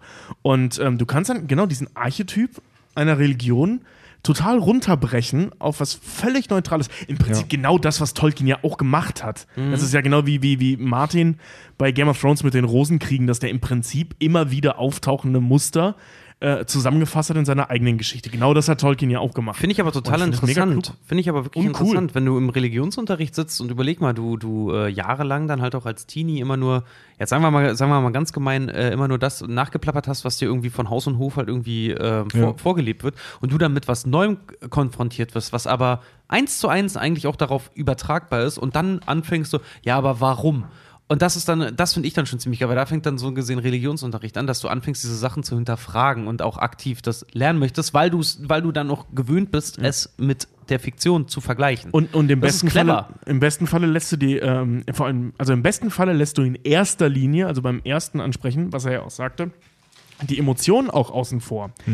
Also nicht nur, dass sich dann ähm, eventuell die eine Religionsgemeinschaft bevormundet fühlt, beziehungsweise äh, übergangen fühlt, sondern dass du ähm, auch kritische Themen, ähm, wie zum Beispiel Logikfehler innerhalb von, von, von äh, religiösen Laws, aufzählen kannst, ohne dass sich jemand direkt dadurch beleidigt fühlt auf emotionaler Ebene durch das, was seine Eltern ihm beigebracht haben oder sein Priester oder wie auch immer, ähm, sondern halt erstmal nur, hier, das Logikloch findet im Silmarillion statt. Ja. Und im nächsten Schritt, der auch deutlich später erst stattfinden kann, sprechen wir über dieses Logikloch im Christentum zum Ja, Beispiel. mega gut. Mega gut. super. Eine interessante letzte Zuschrift habe ich das, jetzt lehrt, noch. das lehrt halt und verklärt dich einfach. Ey, mal. grandios, Mann. Ich, ich hoffe echt, dass du eine gute Note dafür gekriegt hast. Ja, Mann. Lieber Philipp, ich, wün- äh, ich hoffe, dass es, äh, ich wünschte, dass es noch viel mehr äh, Lehrer, angehende oder bestehende Lehrer gibt, die so kreativ an solche Dinge rangehen. Mega gut. Ja. Das ist wirklich, das, das finde ich gut. Ja, Das ist gut. Du bist ein Pädagoge offensichtlich. Unser Hörer Excalibur schreibt uns zum Thema Hexen. Kleine Anmerkung zur super Hexenfolge. Erstens. Fred hatte beim Thema Feuerprobe Scheiterhaufen kurz reingequasselt. Feuer sei doch Teufelszeug. Wieso wendet die Kirche das an? Und es wurde nicht wieder aufgegriffen. Das Hand ins Feuer legen, wie auch der Tod durch den Scheiterhaufen, geht auf den Begriff des Fegefeuers zurück. Das Fegefeuer läutert die Sünder, die sich zu Gott bekennen, sodass die Seele reingewaschen und in den Himmel aufsteigen kann. Nicht zu verwechseln mit den qualenbereitenden Höllenfeuer. Die Seele der als Hexe identifizierten Person sollte durch das Feuer aus dem sündigen Körper getrennt werden und gereinigt in den Himmel aufsteigen können. Soweit die Theorie. PS bin kein Experte, habe diese Interpretation nur mal so gehört, aber wie wir spätestens seit dieser Folge wissen, waren das vermeintliche Wissen und die Praktiken der Hexenverfolgung sowieso Kokolores. Ähm, das stimmt. Ähm, also ja, soviel ich weiß, ist das so, dass das der Gedanke dahinter ist. Ähm, worüber, wir aber worüber wir aber in der Folge gesprochen haben, ähm, ist dieser, dieser, dieser Punkt der Katharsis. Darüber haben wir gesprochen, diese, diese Idee der Reinigung durchs Feuer. Und die ist älter als diese Fegefeuer-Idee. Also im Prinzip die, die Grundlage für den Gedanken, dass Feuer etwas Reinigendes hat, ähm, kommt, also die ist sehr viel älter, wahrscheinlich sogar noch sehr viel älter als, als die Idee einer Religion, ähm, weil Feuer halt eben desinfiz desinfizierend ist, auf eine sehr grobe und beschissene Art und Weise, aber halt, wenn du nichts anderes hast. Ne? Ähm, also das Ausbrennen von Wunden und ähnliches. Das Kochen Ähm, und das Grillen von Fleisch halt auch. Das Kochen und das. Grillen von Fleisch, genau. Und äh, ähm, daraus sind dann logischerweise früher oder später eben solche, ähm, ich sag mal, mythologischen Grundsätze geschaffen worden, ähm, dass Feuer etwas Reinigendes an sich hat. Ja. So. Ja, Nach wie vor ist das trotzdem Teufelszeug so. ja das. Was ich ganz, Aber stimmt, Fegefeuer ist kein Teufelszeug. Das äh, was ich ganz interessant finde, da haben wir, glaube ich, gar nicht drüber Aber gesprochen. sowieso, ähm, der, der Teufel ist ja auch nicht der absolute Gegenspieler, weil er bestraft ja, äh, laut Lore bestraft er ja die Bösen, damit tut er ja eigentlich auch irgendwo Gottes Ja, damit Gottesdienst, tut er ja aber- im Prinzip auch einen Dienst. Ja. Ne? Ähm, mal wieder die Griechen, habe ich erst vor ein paar Tagen jetzt gelesen. Ähm, die Vorstellung der christlichen Hölle, dass man in der Unterwelt gefoltert wird, kommt vermutlich mal wieder aus der griechischen Mythologie, weil da in der griechischen Mythologie gibt es keine klassische Hölle, aber da gibt es ja diese fiese Unterwelt, der Tartaros, ganz, ganz weit unten, wo verschiedene festhält. ja, wo verschiedene Figuren von Göttern zu Strafen verurteilt waren, der Sisyphus und der Tantalos zum Beispiel. Ähm, und da soll so grob die Idee rausgekommen sein, da unten passieren böse Dinge mit euch. In den tieferen Stockwerken. Dann schreibt Excalibur zum Zweiten, auch zur Hexenfolge, die Anwendung des Schwarzpulvers zusätzlich zum Scheiterhaufen hat einem mit Sicherheit auch manchmal den Kopf weggepustet. Allerdings wird die Anwendung im leider sehr schlechten Film Highlander Endgame, glaube ich war's, etwas anders dargestellt. Dort wird in einem Flashback Connors Mutter als Hexe verbrannt, da sie ja einen unsterblichen Sohn gebar. Ihr wird als Gnadenakt ein Beutel Schwarzpulver um den Hals gelegt. Dieser reißt ihr beim Entzünden die Kehle auf und sie ist sofort tot, spürt die Qual der Flammen also nicht. Etwas weniger spektakulär als umherfliegende Schädelknochen, trotzdem effektiv und vielleicht vergleichsweise gnädiger, als bis zur Bewusstlosigkeit gegrillt zu werden. Ähm, also ich. Also ich habe das ja damals erzählt mit, mit diesen äh, äh, Säcken. Das mag durchaus stimmen. Also wie genau die Säcke da befüllt Ja. waren. Also ich habe von Fallberichten gelesen, dass denen die Rübe weggeflogen ist. Das habe ich, das hab ich da ja auch erzählt, ne, dass ich da Berichte zugelesen Das habe. wird es das in jeder Form und Quantität wahrscheinlich gegeben haben. Ja. Eben. sagen, Also ich das ist vermute so, mal, das äh, ist so das Äquivalent von, äh, äh, wir, wir haben einen Böller, lass den mal an Apfel binden, mal gucken, was Ja, passiert. So. also, also das Ding ist, äh, ähm, ja, es gab mit Sicherheit Hinrichtungen, wahrscheinlich sogar die meisten, bei denen das verwendet wurde, dass da halt der Hals weggeballert wurde.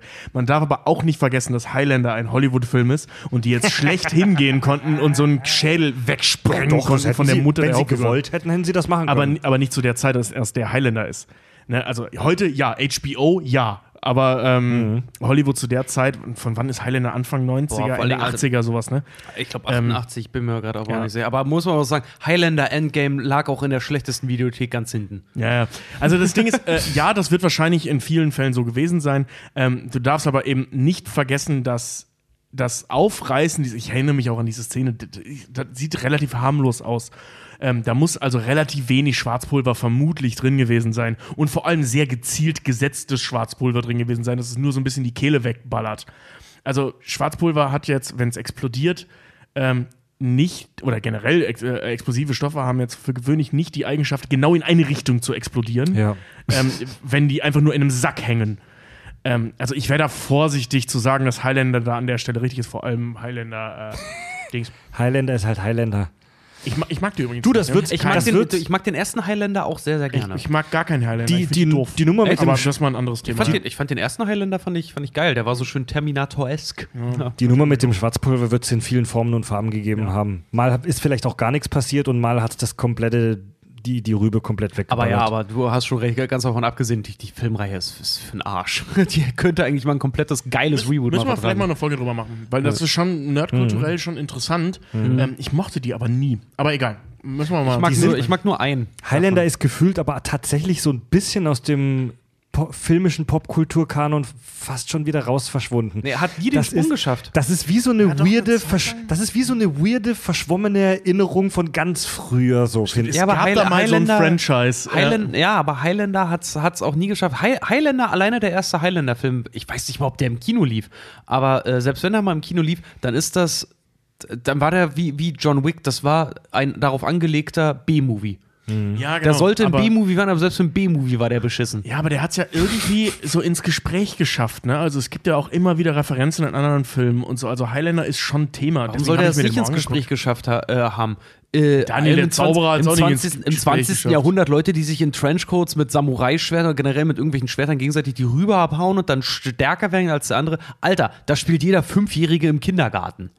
Richtig, genau. Ja, stimmt. Ja. Natürlich gerät das ins Gespräch, Aber das ist doch geil. Fand's irgendwie Grund, nicht so die Prämisse cool. von Highlander finde ich ziemlich geil. Können wir vielleicht wirklich mal eine Folge drüber Ja, machen? müssen wir vielleicht mal eine Folge so, drüber machen. Hab ich wie, wie geil, schon drüber warum, warum, eigentlich, warum eigentlich ein geiles Konzept so beschissen umgesetzt wurde? Ja, ich und- meine, ganz ehrlich, wer castet Christoph Lambert? Ja, das, das sind so Punkte. Genau deswegen habe ich darüber nachgedacht. Ich habe mir. Egal. Hey, Ich habe mich mit äh, Ramona kam nicht auf das Wort Mel Gibson und wir haben uns Fotos angeguckt von Typen mit langen Haaren, Schwertern in Kilten. Und wer könnte das gewesen sein, bis wir auf Mel Gibson kamen? Hey, Tobi, wenn euch das anmacht. Ey, zu Heil. Ey, ich bin auch kein Fan von Highlander. Ich sag nur eins: Soundtrack von Queen. Who wants to live forever anymore? Ja, das stimmt. Wants to live forever. Ja, nichts Geiler sagt. Song. nee, nichts Kack- und Sachgeschichten, der Nichts- Gesangspodcast. nichts sagt, nichts bringt, bringt das Gefühl der schottischen Highlands so gut wieder wie Queen.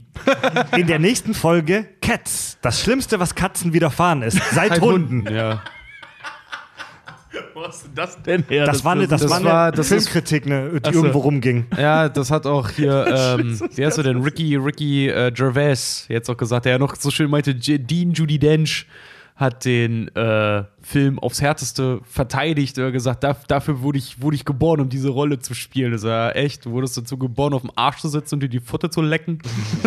Also da über den Film werden wir garantiert nie sprechen. Habt ihr den gesehen, liebe Hörer, oder habt ihr das mitbekommen? Cats, das verfilmte Musical. Ich, ich habe zu Selten- Beginn des Trailers gesagt, ge gedacht, das wäre ein Horrorfilm. Selten wurden, weil die nee, Katzenmenschen so weird aussahen, selten in unserer Menschheitsgeschichte wurde ein Film so krass verrissen. Und Mhm. da kommt die aus irgendeinem US, glaube ich, Film, ich, oder ich glaube, es war sogar eine deutsche Zeitung, die das geschrieben hat. Cats, das Schlimmste, was Katzen je passiert ist, nach Hunden. Finde ich fantastisch, Alter. Ja. Ey, Ich glaube immer auch je, jeder Film, der so Leute wie, weiß ich nicht, Beyoncé, Miley Cyrus, Rihanna und solche Leute castet. Ja, aber äh, auch. äh, die, die wissen, dass sie da Scheiße produzieren. Ja, äh, Da äh, ging's ja Taylor um Musik. die Hauptfigur, ne? Aber, aber eben auch äh, Leute wie Sir Ian McKellen ne? oder Ja. eben Judy Dench. Also das, das ist ja schon nicht unhochkarätig besetzt. Ja, und vor allem gemacht von Tom Hopper. Ja, Tom Hopper genau. hat geile Filme gemacht und da- das war doch, das war doch eine Saufwette, Mann. Was hat er so gemacht? Ist von dem nicht Le Miserable? Ja, stimmt. Also der, Äh, ist, der, ist, so ein, und der ist so ein Der, musical der macht, der macht ne? Musical, ja, der hat auch Und der hat noch ähm, irgendwas. King's Speech. King's Speech, ja. Okay. Ja. Warte mal, ist, heißt der nicht Danny Hopper? Nein, das ist der Schauspieler. Naja, Leute, ähm, wir machen für heute langsam den Sack zu. Nee, Moment, warte mal. Jetzt muss ich selber, warte mal ganz kurz. Wir haben uns gerade verzettelt, das müssen wir jetzt korrigieren. Ja, das müssen der wir wirklich korrigieren, da kriegen wir Ja, wir können es nicht auf uns sitzen lassen, dass wir irgendwas Falsches über Cats gesagt haben. Nein, über Nein, den. über Hopper. Alter, der eine IMDb-Bewertung übrigens von 2,8. Ja, Mann. Tom Hooper heißt er übrigens, nicht Hopper. Und der hat The Danish Girl, Le Miserable und The King's Speech gemacht. Ja, der, der ist das, ja. Mhm. Und der, jetzt übrigens His Dark Materials, großartige Serie, by the way.